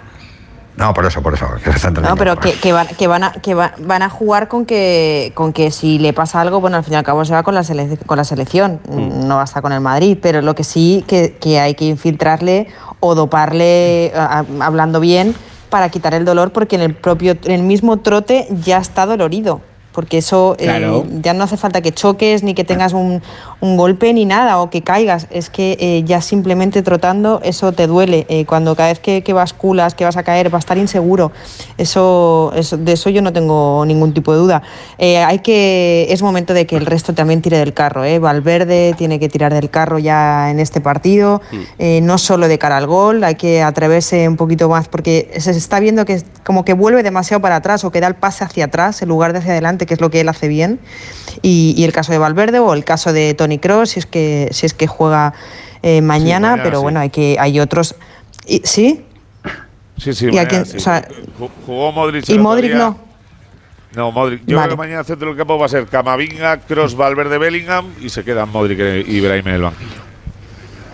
Lo bueno, aprovechar que Rodrigo por fin se ha quitado esa losa de encima de cara al gol y bueno, eh, hay que aprovechar las rachas de, de los jugadores y, y que juegue y que, y que vuelva a marcar, porque no se le puede poner todo el peso a Bellingham, es que no se puede resfriar, es que no, no No, puede y, estar y además, Lorena, de descanso. es que el, el Madrid está excesi- excesivamente volcado hacia la izquierda en su fútbol. Y entonces muchas veces eh, se acusa el mal momento de Vini o que Vini no está tan fino porque es que la banda derecha tiene muy poca participación. Eh, Carvajal muchas veces se mete a jugar incluso por dentro y si no es la irrupción de Valverde, el Madrid se queda cojísimo y todo lo focaliza en la banda izquierda. Y así es un equipo mucho más fácil de defender. A, a ver, a ver mañana el Madrid qué tal funciona sin Rudiger, ¿eh? Porque Está enorme, ¿eh? la- vamos, o sea, detrás de Bellingham es el mejor futbolista de la plantilla. Ha quedado Pues, con Leyen en lo para ver el partido. temporada, sin lugar a dudas, y yo creo que por ahí el, el Valencia puede hacer daño porque ni Nacho está muy allá y de Álava pues puedes esperar cualquier tipo de partido. Y a ver quién juega en la zurda, porque yo no tengo claro que vaya a jugar Mendy de titular, ¿eh? Bueno. Sí, el, problema, el problema lo que estábamos diciendo, que, que mm, lo está diciendo creo que era Mista, el juego que, que se, que se presupone por parte del Valencia, al correr para atrás o buscar a las espaldas a los centrales del Madrid, les hace mucho daño. Y eso es lo que a lo que va a jugar el Valencia. Hmm. La clave es que el Valencia tiene mañana, eh, perdona Raúl, mucho más que ganar que que perder, porque hay un dato m- más que anecdótico, y es que el único miembro de la plantilla valencianista que sabe lo que es ganar en el Bernabéu es Rubén Baraja. Entonces, claro, Tremendo. hablabas de esa juventud, hablabais del Valencia que se va a plantar mañana en ese Bernabéu lleno, y lo lógico, más que lógico, sería una victoria del, del Real Madrid. Por eso digo que al final, lo que decía Miguel, ¿no? De jugar a la sorpresa, de jugar al contragolpe, pues que va a ser la gran baza de- del Valencia de los niños. Oye, vete a saber si la inconsciencia igual es lo que les hace. No, no, no, que de- todo tiene una parte muy de positiva, años. eh, ya lo saber, digo. vete a Sí, saber. sí. Esteve, no te quiero ver en Twitter mañana durante el partido, ¿eh? Así que búscate algo que hacer. Bueno, bueno. Oye, os digo una cosa. Me, me gusta eso de que el Valencia llene el Bernabéu. Eso significa que el Valencia ha vuelto. ¿eh? Sí, sí, sí. Enorme Está bien, está bien. Enorme Sí, estadio. sí. Adiós. No, el, año pasado, el, año pasado el Valencia era el pobrecito que no Sí. descienda. Este año ya molesta un poquito. De verdad, eh, bueno, en fin, eh, no, no sabes lo que estás haciendo. Estás alimentando una ¿Para qué le bestia dirás- ¿Para qué le dirás nada? que en algún momento te va a atropellar. Pero bueno, tú verás, tú verás, no pasa nada. Adiós. Seguro que este es de los que están mirando a Europa. Sí, no, no, bueno, no te preocupes. Si este le hace falta cuatro días y como mañana el Valencia gane en el Bernabéu, Os digo, eh, os digo una cosa, os digo una cosa, vete Baraja se, despedido Baraja, no, Baraja, Baraja se enfada, ¿eh? Sea, Mista ha dicho Claro que se enfada. Que no, le- que no le gusta, no, no, Baraja se enfada cuando en la sala de prensa uno Hmm. le insinúa, incluso en privado, ¿eh? le decimos, oye, Europa, te, te mira con una cara de estas matadoras de las que mira Baraja, que dices, vale, vale, perdona, no he dicho nada, ¿no? Pero él sueña, ¿eh? un saco de puntos pensando en la. Sí, pero él sueña, ¿eh? Lo que pasa es que la imagen que tiene que dar, evidentemente, es Muy otra. difícil. Claro, pero, pero él estoy seguro que sueña con esa sexta plaza, que tampoco está excesivamente cara esta temporada, ¿eh? tú dale a Baraja 20 puntos más y verás cómo ya lo ve de otra manera. Sí. Pero de momento que se acerque a los 40. Adiós, Esteve. Adiós, un abrazo a todos. Eh, Pereiro, hay, hay un asunto que es el de, el de la plantilla, de cómo está renovada, que ahora mismo, eh, con las renovaciones que hemos visto en las últimas semanas, eh, el Madrid se planta con el equipo más o menos hecho hasta el año 2029, si no se va ninguno. Bueno, en principio no se tiene que ir ninguno, a no ser que eh, venga la bestia eh, la temporada que viene y Rodrigo tenga algún que otro problema o tenga algo de mercado. Eh, el plan es ese. Eh, los cuatro que ya están hechos, más militado la semana que viene, eh, sabiendo que eh, y, Bellingham están hasta el 29 también, que viene Endrick y la, la temporada que viene, bueno, pues es- este- está claro que la hoja de ruta está, está marcada. De los que hemos visto ampliar su contrato en estos últimos 10 días, yo creo que todo el mundo tiene más o menos claro que son futbolistas con, con los que el Madrid no quiere hacer ni, ni caja ni, ni meter en el mercado, pero... Mm.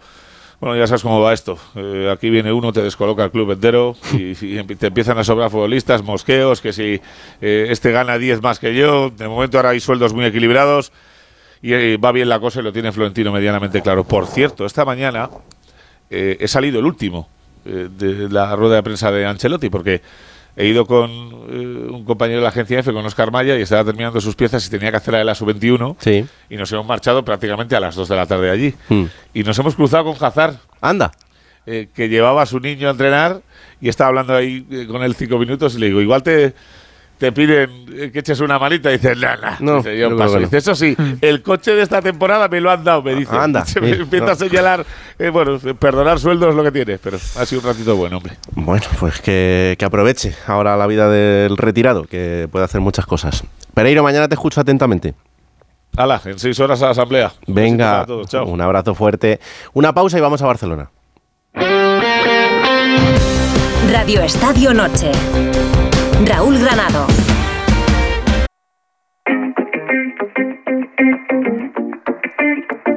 Radio Estadio Noche. Raúl Granado. Tú me delatas, por ti se me nota. Momento importante también para el Barça, que tendrá que jugar el domingo a las 4 y cuarto frente al Deportivo Alavés en la ciudad condal. Hola Alfredo Martínez, buenas noches. Hola, muy buenas noches, Raúl. Saludos a todos. Es, Y tan importante, ¿eh? Sí, sí, sí. Y, y tan importante, mucho más que tres puntos, ¿no? Porque Yo creo que a- sí. aparte que estos eh, y fíjate que además estos partidos son muy especiales y los marcan los jugadores en el calendario porque son dos semanas sin fútbol. Y claro, la- las derrotas duran mucho más, la victoria se sobreentiende o se presupone casi, y no quiero ni imaginar un mal resultado del domingo del Barcelona con el Deportivo a la vez y con dos semanas sin fútbol hasta que luego a la vuelta, por cierto, el, el Barcelona vaya precisamente a Vallecas, ¿no? Sí.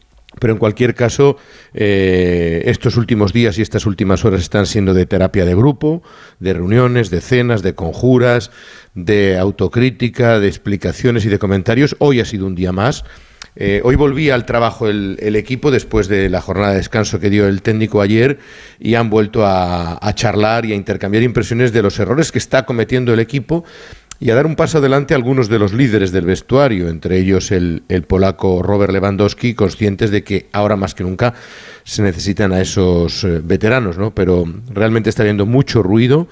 Yo no sé si llamarlo ya una crisis o precrisis, que sería evidentemente crisis absoluta si el Barcelona perdiera con el Alavés o empatara, porque de momento la sensación es que todo es recuperable, ¿no? En Liga están a dos puntos de los líderes, queda muchísimo por, por competir y en la Champions es verdad que se han dejado más, más el dinero quizás y la imagen eh, que otra cosa porque en teoría, en teoría hay que pensar que los dos partidos que tienen en casa con el Oporto y fuera con el Amberes deben ser suficientes para pasar y además como primero de grupo, ¿no?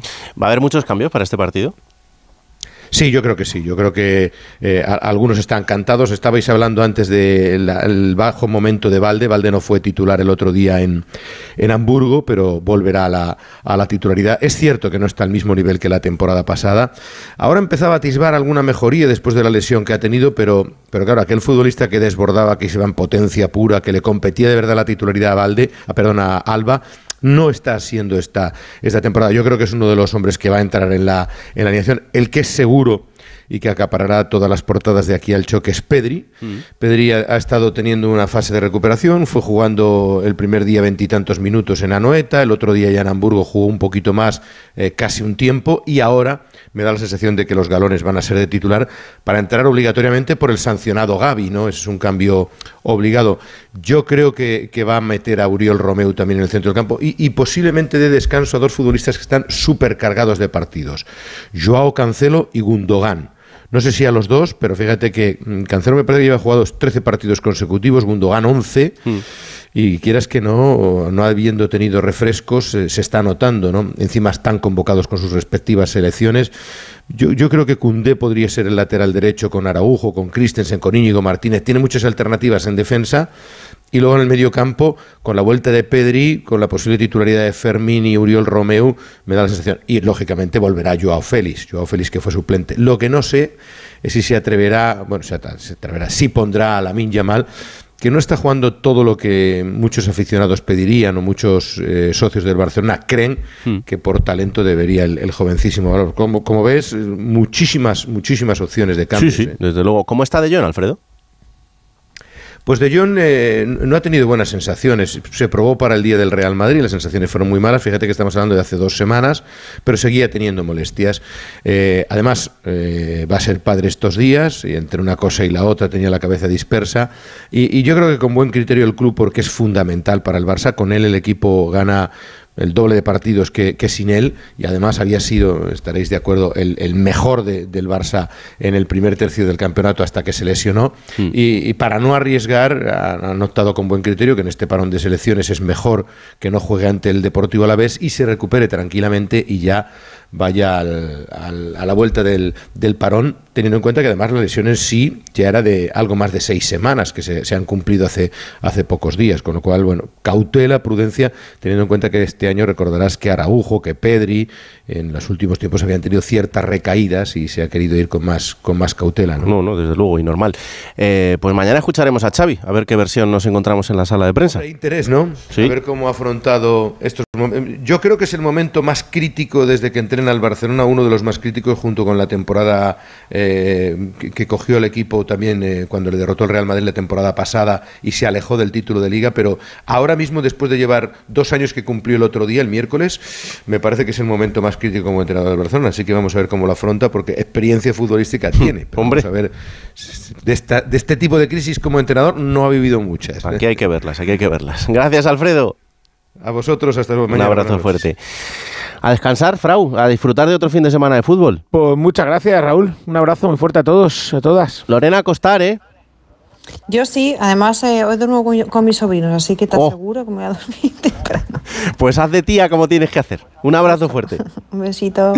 Cris, a disfrutar del fin de semana de fútbol. Igualmente, un beso grande. Gracias a los tres. Quedan seis minutos para llegar a la una de la madrugada, una pausa y vamos a por nuestro diario del futbolista. Radio Estadio Noche. Raúl Granado.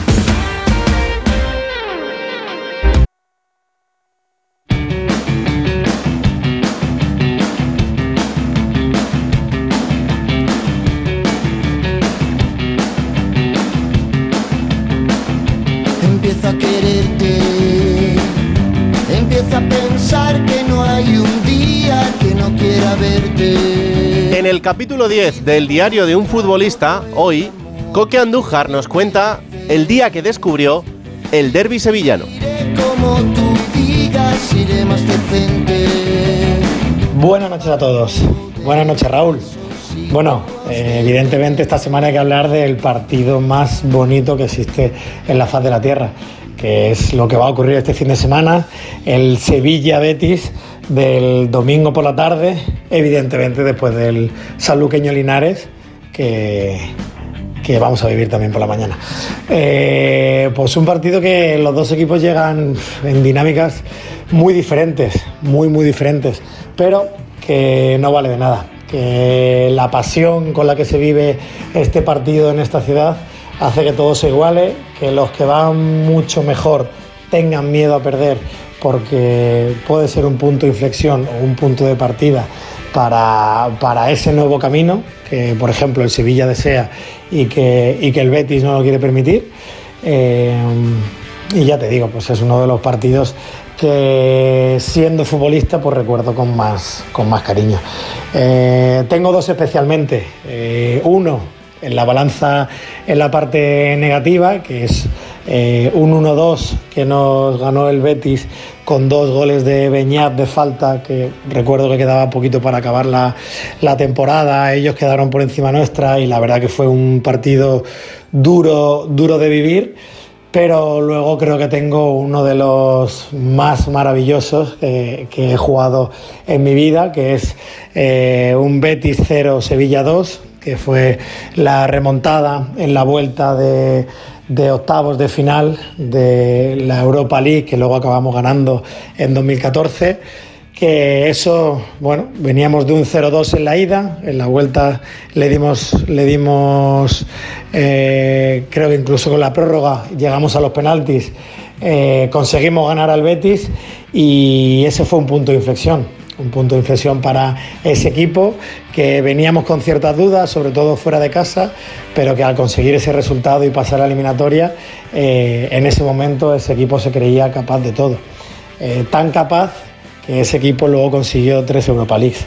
Así que por la parte sevillista, que evidentemente acudiré al estadio con mi bufanda para animar a los de, a los de blanco y rojo, deseo que este, que este partido suponga un punto de inflexión, que, el Sevilla gane con buena cara, que juegue muy bien y que vuelva a tener también esa, esa comunión con la afición en el estadio. Pero repito, eh, a los que no lo hayan podido vivir, al menos una vez en la vida hay que vivir un Sevilla Betis o un Betis Sevilla en una ciudad en la que se vive todo con tanta pasión que hasta que llega el partido de vuelta te lo siguen recordando. Un abrazo muy fuerte y buenas noches.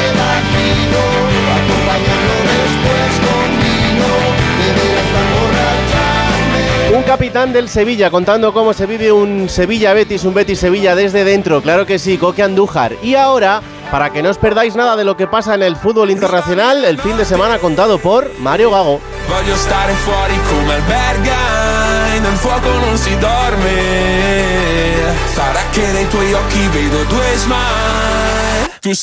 Buenas noches, Raúl. Antes del último parón de selecciones del año, este fin de semana destacamos dos derbis muy calientes y tres duelos con mucho en juego. Uno, Chelsea-Manchester City. 12 puntos de diferencia entre el líder, el City, y los Blues. Los de Pochettino llegan motivados tras haber sido los primeros en ganar al Tottenham de Postecoglou. Al duelo, Haaland llega tras hacer tres dobletes en sus últimos cuatro partidos. ¿Podrá anotar su primer gol a los del oeste de Londres? Lo veremos el domingo a partir de las cinco y media en Stamford Bridge. 2. Lazio-Roma. Derby de la capitale con las dos escuadras lejos de puestos champions. Los biancocelesti son décimos, mientras que los giallorossi son séptimos con solo una unidad más. Entre Sarri y Mourinho ha habido fuego cruzado durante toda la semana. Se han quejado del calendario, de quién tiene mejor plantilla, de los arbitrajes.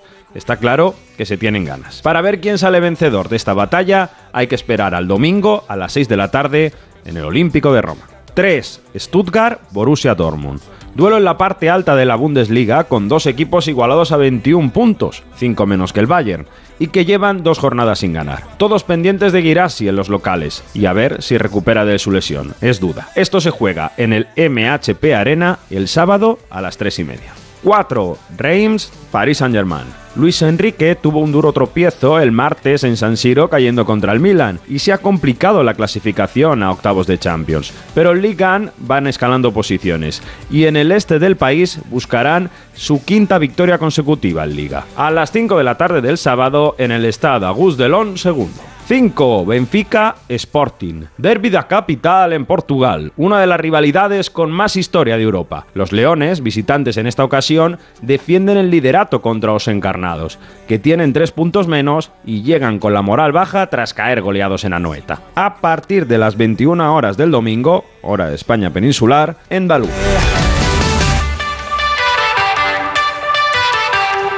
Todo contadito, para que no os perdáis absolutamente nada de lo que pase este fin de semana, tanto en el fútbol nacional como en el in- internacional. Hola Paco Reyes, buenas noches. Buenas noches, querido Granado. Oh, cómo lo contamos así rapidito las cosas, que Sí, se sí, pim, pam, fácil, pim, que se enteren. claro que. Exacto, exacto. Pero ahora contigo profundizamos mucho más. En algunas cosas. Venga, vamos allá. Darle un sobresaliente a Grimaldo, Me parece bien. a Alex y a Riquelme, que han entrado por primera vez en una lista de la selección española y creo que de manera muy, muy merecida. Pues sí. Un notable al partidazo que hemos visto hoy en San Mamés y en especial a los golazos de Aspas y de Bamba. Pero precisamente la defensa del Celta no está para Ha notable. regulera, no está regulera. para notable. Y a ver, suspenso. Lo ha Venga. venido contando a lo largo del día Burgos y de la noche también.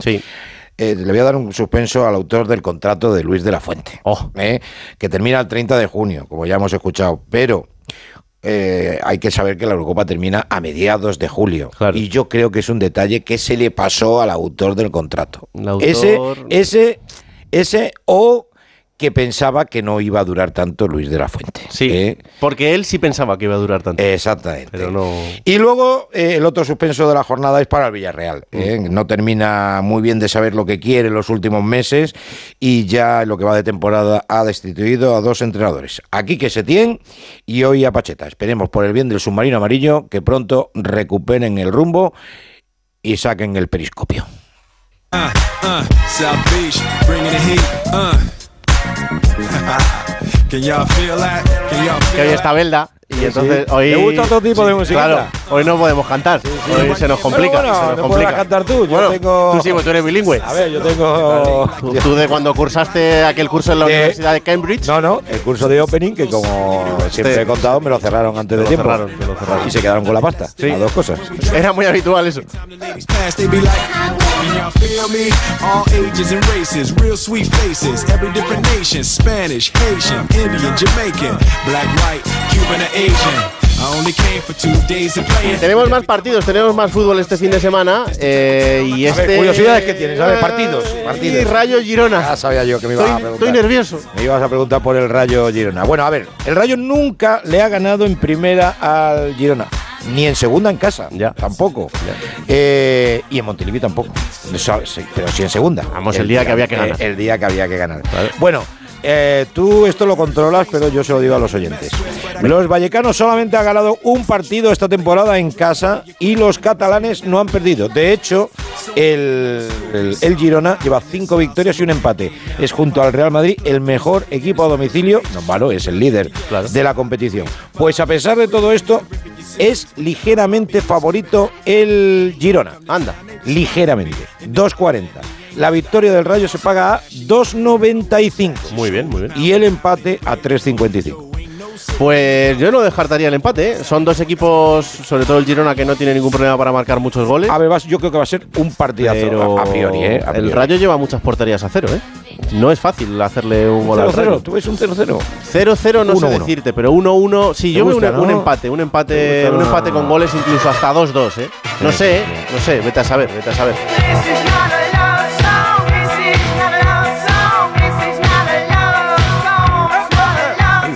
Arriba, perdón. Vienes arriba, te vienes arriba. Es normal, ¿eh? Es normal. Ah, es normal, es normal. Fiebre del sábado noche. Bueno, es sábado.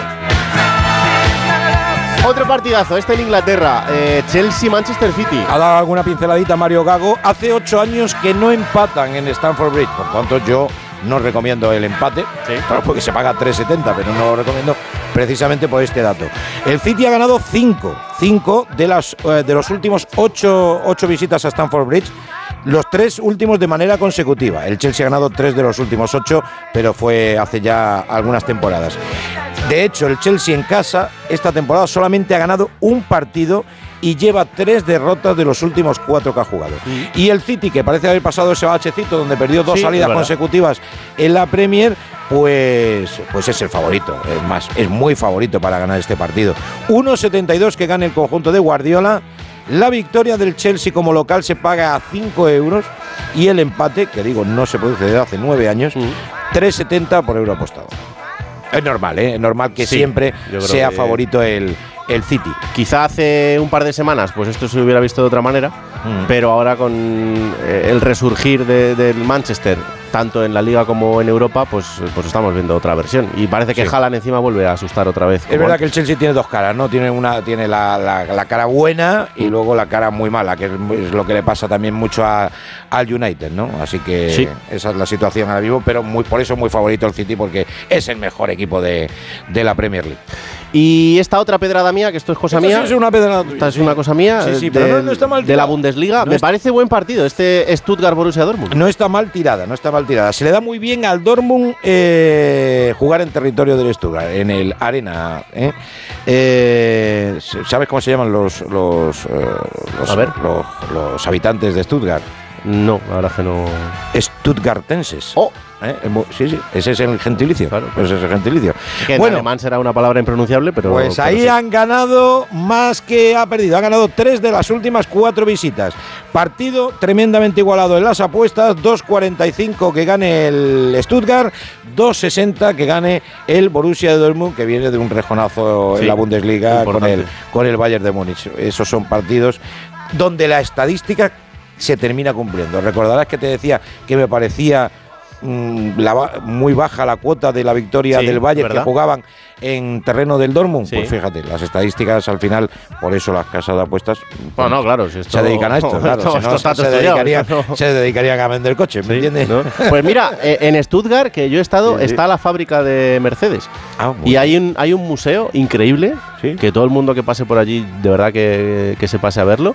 Eh, están entre otros los, los monoplazas de Fórmula 1. Qué bonitos. Y, y está muy pegado al campo del Stuttgart, además. Bueno, pues mira, O sea, es una- que es una visita- Una visita bonita que. Recomendable. Está muy bien. para un fin de lo normal semana. es hacerla en Mercedes, pues si la haces en BMW, pues, pues, pues, a ver, te- lo mismo eh, canta, ¿no? Sí, lo mismo, lo mismo es complicado el tema, sí, sí. sí. ¿Quieres que el partido te...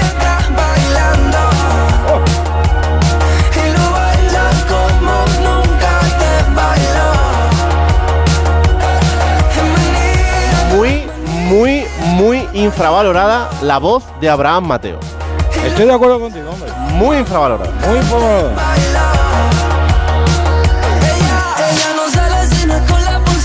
Y si no, que le escuchen cantar en directo y me va a dar la razón todo el mundo. Y además, este chaval que tuvo que sufrir el bullying y el acoso en redes por hacer una canción cuando era pues, un chaval más joven todavía, que ahora lo sigue siendo, pero era muchísimo más, era prácticamente un niño. Y a la gente le hacía gracia la canción. Ya ves tú qué culpa tendría él de cantar la canción aquella del señorita, señorita, que... Pero te digo una cosa, eh, pero pues, ¿ves? A mí el señorita me gustaba. ¿Ves? Para que veas. Vamos, Para la- que veas. La muchas noches, me gusta. Pues ahora canta mejor, que ya cantaba muy bien, y encima hace temazos.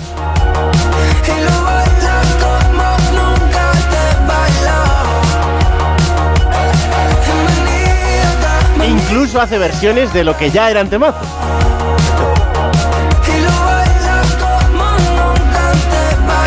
Segunda división pasan más cosas, además de que juegue el Club Deportivo Leganés. Porque aquí parece que solo juega el Leganés, pero es que hay otros 20 equipos, más el otro que ha jugado hoy con el Leganés, que es el Levante, que también juegan en la misma categoría. Lo que pasa es que Alberto Fernández, por lo que sea, pasa un poco más de ellos, ¿sabes? Esto- Sabe, se le ve el pulmero. Esto es Buenas noches. Bueno, Buenas que era el partido de la jornada, el de Butar, que le ganó. Claro, era el único que había. Era el único que había. No, de todo lo que, de todo lo que comprende el fin de semana. Eh, yo, Director, ahí te he ya- visto, no te he visto fino, ¿eh? Ya no sé si estamos en el bloque Camps o el bloque Camello. Esta No, canción la Camps recomienda Camps, ¿no? Cam sí, está sí. Ah, vale. Esta la vale, baila vale. mucho. Vale. Bueno, mañana tenemos eh, partido del otro equipo que está en ascenso directo, el Sporting de Gijón, que juega a las 9 de la noche en el Molinón, recibe a la Morevieta, el Sporting que está en una grandísima racha también, igual que el Leganés. Y antes tenemos un equipo de playoff a las 4 y cuarto, el Real Valladolid visita al Sardinero para jugar con el Racing de Santander, un partido también muy chulo. A las 6 y media hay doble turno, un partido entre dos equipos que empezaron uno muy bien y el otro muy mal, y yo creo que se han encontrado ya a mitad de camino, como es el Elche Real Zaragoza. Y el otro encuentro es el del Club Deportivo Mirandés, Racing de Ferrol. Seguramente dos de los equipos que están siendo la revelación de lo que llevamos de temporada. Para el domingo tenemos tres equipos de la zona alta también. A las seis y media el Español visita al Huesca, el Tenerife recibe al Villarreal B. Y para las nueve de la noche en Ipurúa, otro muy buen partido, el Eibar Albacete. Quería yo centrarme, Paquito, Dígamelo. en ese partido en el Alcoraz, en Sí. ese Huesca español. Bueno, eh, yo sé que, que vosotros, que sois amantes de la división de plata, conocéis perfectamente estos datos, pero yo lo voy a decir. Pero la gente que. Pero refuerza, así lo. Claro. El Huesca es el segundo peor equipo en casa, solamente ha conseguido tres puntos. Solamente peor que el Huesca está el Cartagena. Sí. Cero puntos. Sí, claro, ¿Eh? ya era Así más que, complicado. bueno, pues es lógico y es normal que sea favorito el Real Club Deportivo Español, pero no tanto como dicta la clasificación. ¿Ah, no? No. La victoria del Español se paga a 2.10, la victoria del Huesca a 3.80 y el empate a 3.20. Y luego, pues hay que tener variantes como el cambio de entrenador. Claro, debuta en Ramis, Real. Claro, a ver, español. al, al final luego hay, hay, hay imponderables que, que no se contabiliza mm, de las estadísticas, de la racha de los equipos, porque porque llega un nuevo entrenador y no sabes lo que Te va lo a hacer. todo, si va a cambiar todo, si hay más mayor motivación, que lo mismo que le pasa al Villarreal. El Villarreal no nunca va a ser favorito en el Metropolitano, pero seguramente con el cambio de entrenador vamos a ver un Villarreal diferente. desde Entonces, son variantes que luego hay que tener en cuenta. Eh, subdirector, ¿confías en Ramis para enderezar al español? Yo creo que Ramis ha tenido una progresión adecuada en segunda división. Empezó con un equipo a lo mejor con aspiraciones de mantenerse, lo hizo muy bien en el Albacete, quizá en el Almería es donde no cuajó, pero en el Tenerife lo hizo un escalón por encima también bien. Yo creo que le ha llegado su oportunidad y que es un entrenador válido perfectamente para ascender al Real Club Deportivo Español, sí. Juego de Plata, un podcast que hacen dos inútiles que está disponible cada martes a partir de las 5 de la tarde en onda Onda cero cero punto es. Una pausa y hasta aquí el fútbol. Ese no soy yo. Dije que te olvidé,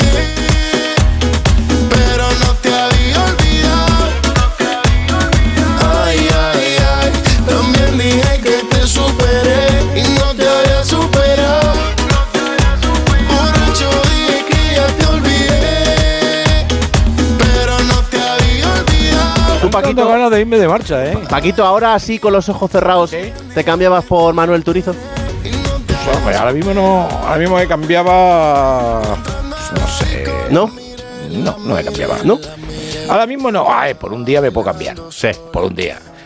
Pero, Un rato para ver la experiencia. pero un rato. O sea, por ejemplo, con, con DiCaprio me cambiaría un rato. un- también. Bueno, eso es verdad. Un rato. Le trincaba los kilos desde el banco. ¿Qué tienes, No. qué tienes tú que desmerecerle? Vamos, hombre, por favor. Vamos, por favor. Bueno, que yo te olvide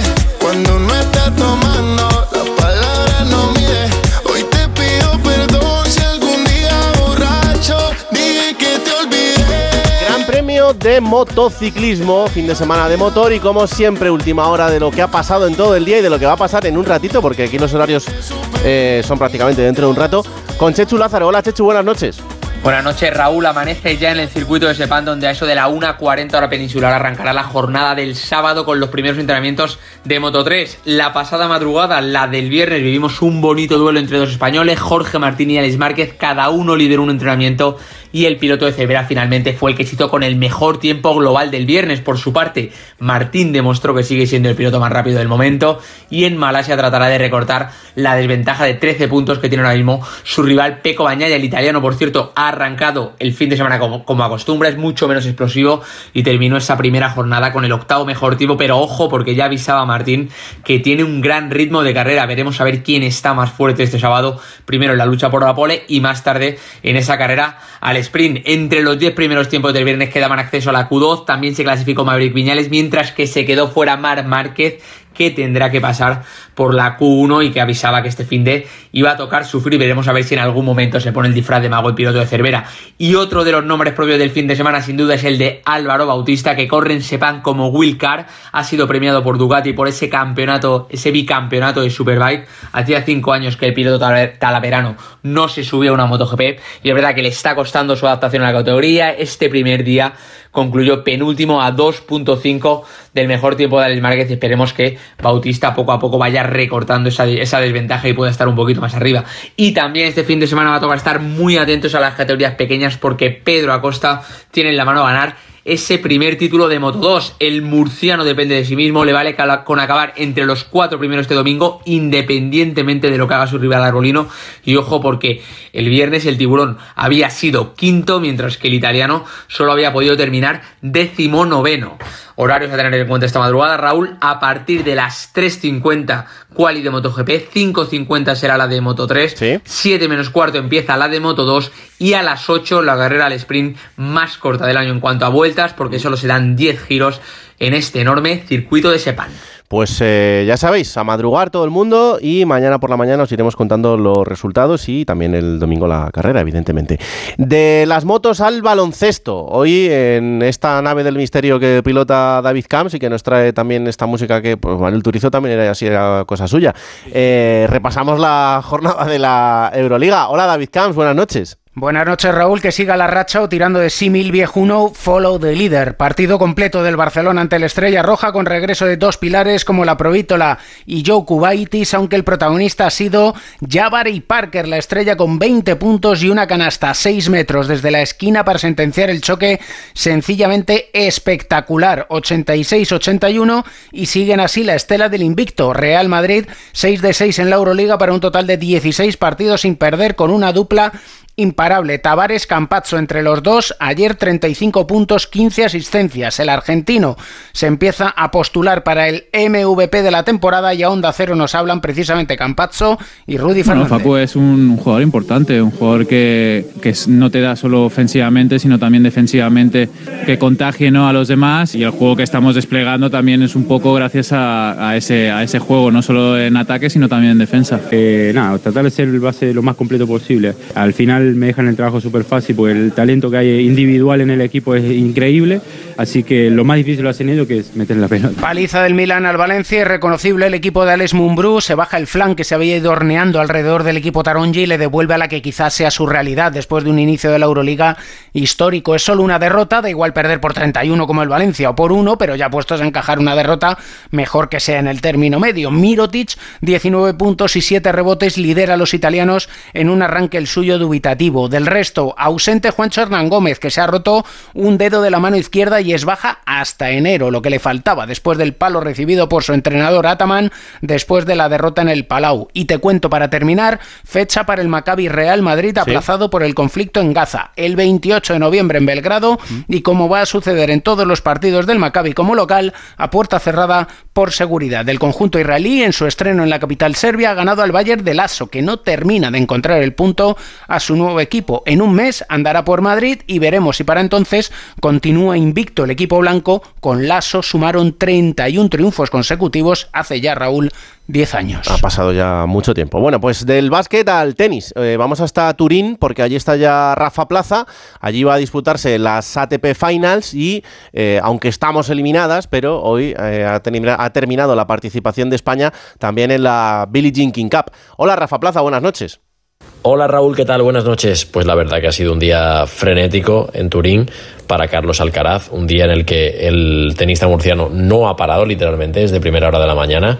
Entrenaba con Novak Djokovic eh, durante una hora y media para preparar el debut en estas NITO ATP Finals, que para Alcaraz empiezan el lunes, no antes de las dos y media eh, hora española contra Alexander Zverev.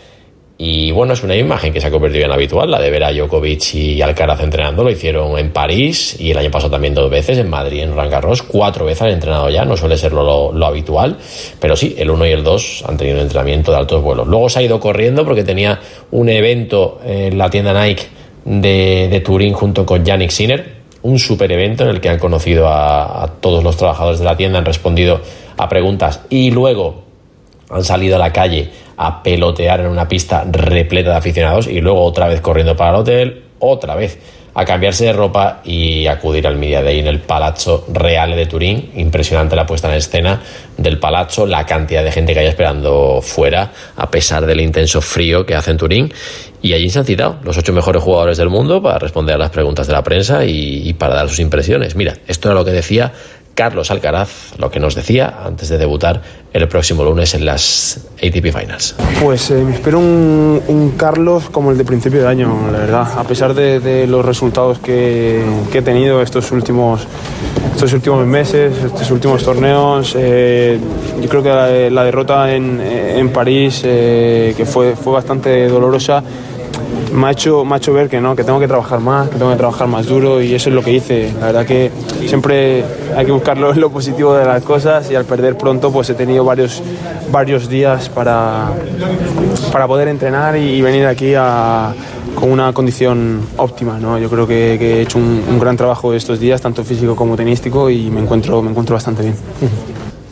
Ese era Alcaraz, un Alcaraz que, bueno, después de la, visita al Palacio Real se ha ido a descansar, que bien lo tenía merecido después del día intenso que ha tenido.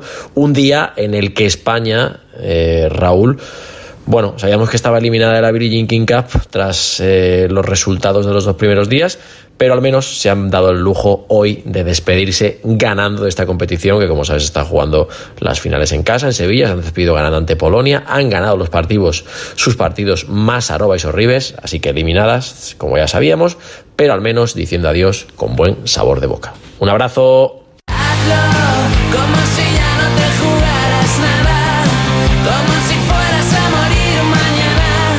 ¿Confías, Paquito, en Alcaraz para las ATP Finals? Confío en que va a llegar lejos. No sé si lo va a ganar, ¿eh? Creo que Djokovic está muy fuerte. Está muy Va- bien, está Vamos muy a ver bien. cómo, cómo se toma y cómo llega después de, del último batacazo, ¿no? Perdiendo en, en primera ronda. Pero hay que confiar en Carlitos porque tiene un tenis de altísimo nivel, la verdad es que sí. ¿Y el especialista en tenis confía en Alcaraz? Adelante. No, no, no, yo, yo creo que. ¿Confías en Alcaraz? No, no le veo muy fino, la verdad. Ah, bueno, Vaya yo creo que. Y no le veo especialmente motivado además. Yo creo que él por ya está pensando en el principio del año que viene.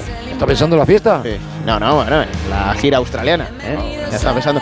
Pero vamos a confiar, le ha tocado un grupo con, con todos los EF, ¿eh? con Medvedev, con Zverev y con Rublev, así que a ver cómo sale de ahí. Está bien ahí, ¿eh? Te, te veo, te veo muy interesado por el tema australiano últimamente. Sí, sí, sí, bueno, me llama mucho la atención los canguros. Sí, sí, sí. Ten cuidado, eh. Yo me he quedado antes con el tema de que Paco es bilingüe, yo pensaba que era trilingüe. Bueno, depende del día. Depende del día y me, ha de, llamado, me ha llamado la atención y sobre todo de la hora del día. Depende de la hora del día Siempre- y del día de la semana. Siempre os dije que hice un año de alemán y me quedé con esa frase de Die Vater und die Mutter sind gut, que significa el padre y la madre son buenos. Yo en alemán sé kartoffeln y poco más. Y auf Wiedersehen. Auf Wiedersehen. Y esa, esa chicha, ¿no? Salchichen. Salchichen. de Frankfurt. Bueno, hasta aquí este Radio Estadio de Noche. Ahora os quedáis con la cultureta Rubén Amor. Mañana Radio Estadio para contar todo lo que pasa en esta apasionante jornada de deporte que tenemos por delante. Otro fin de semana más. Ha sido un placer que la radio os acompañe. Chao. Radio Estadio Noche. Raúl Granado.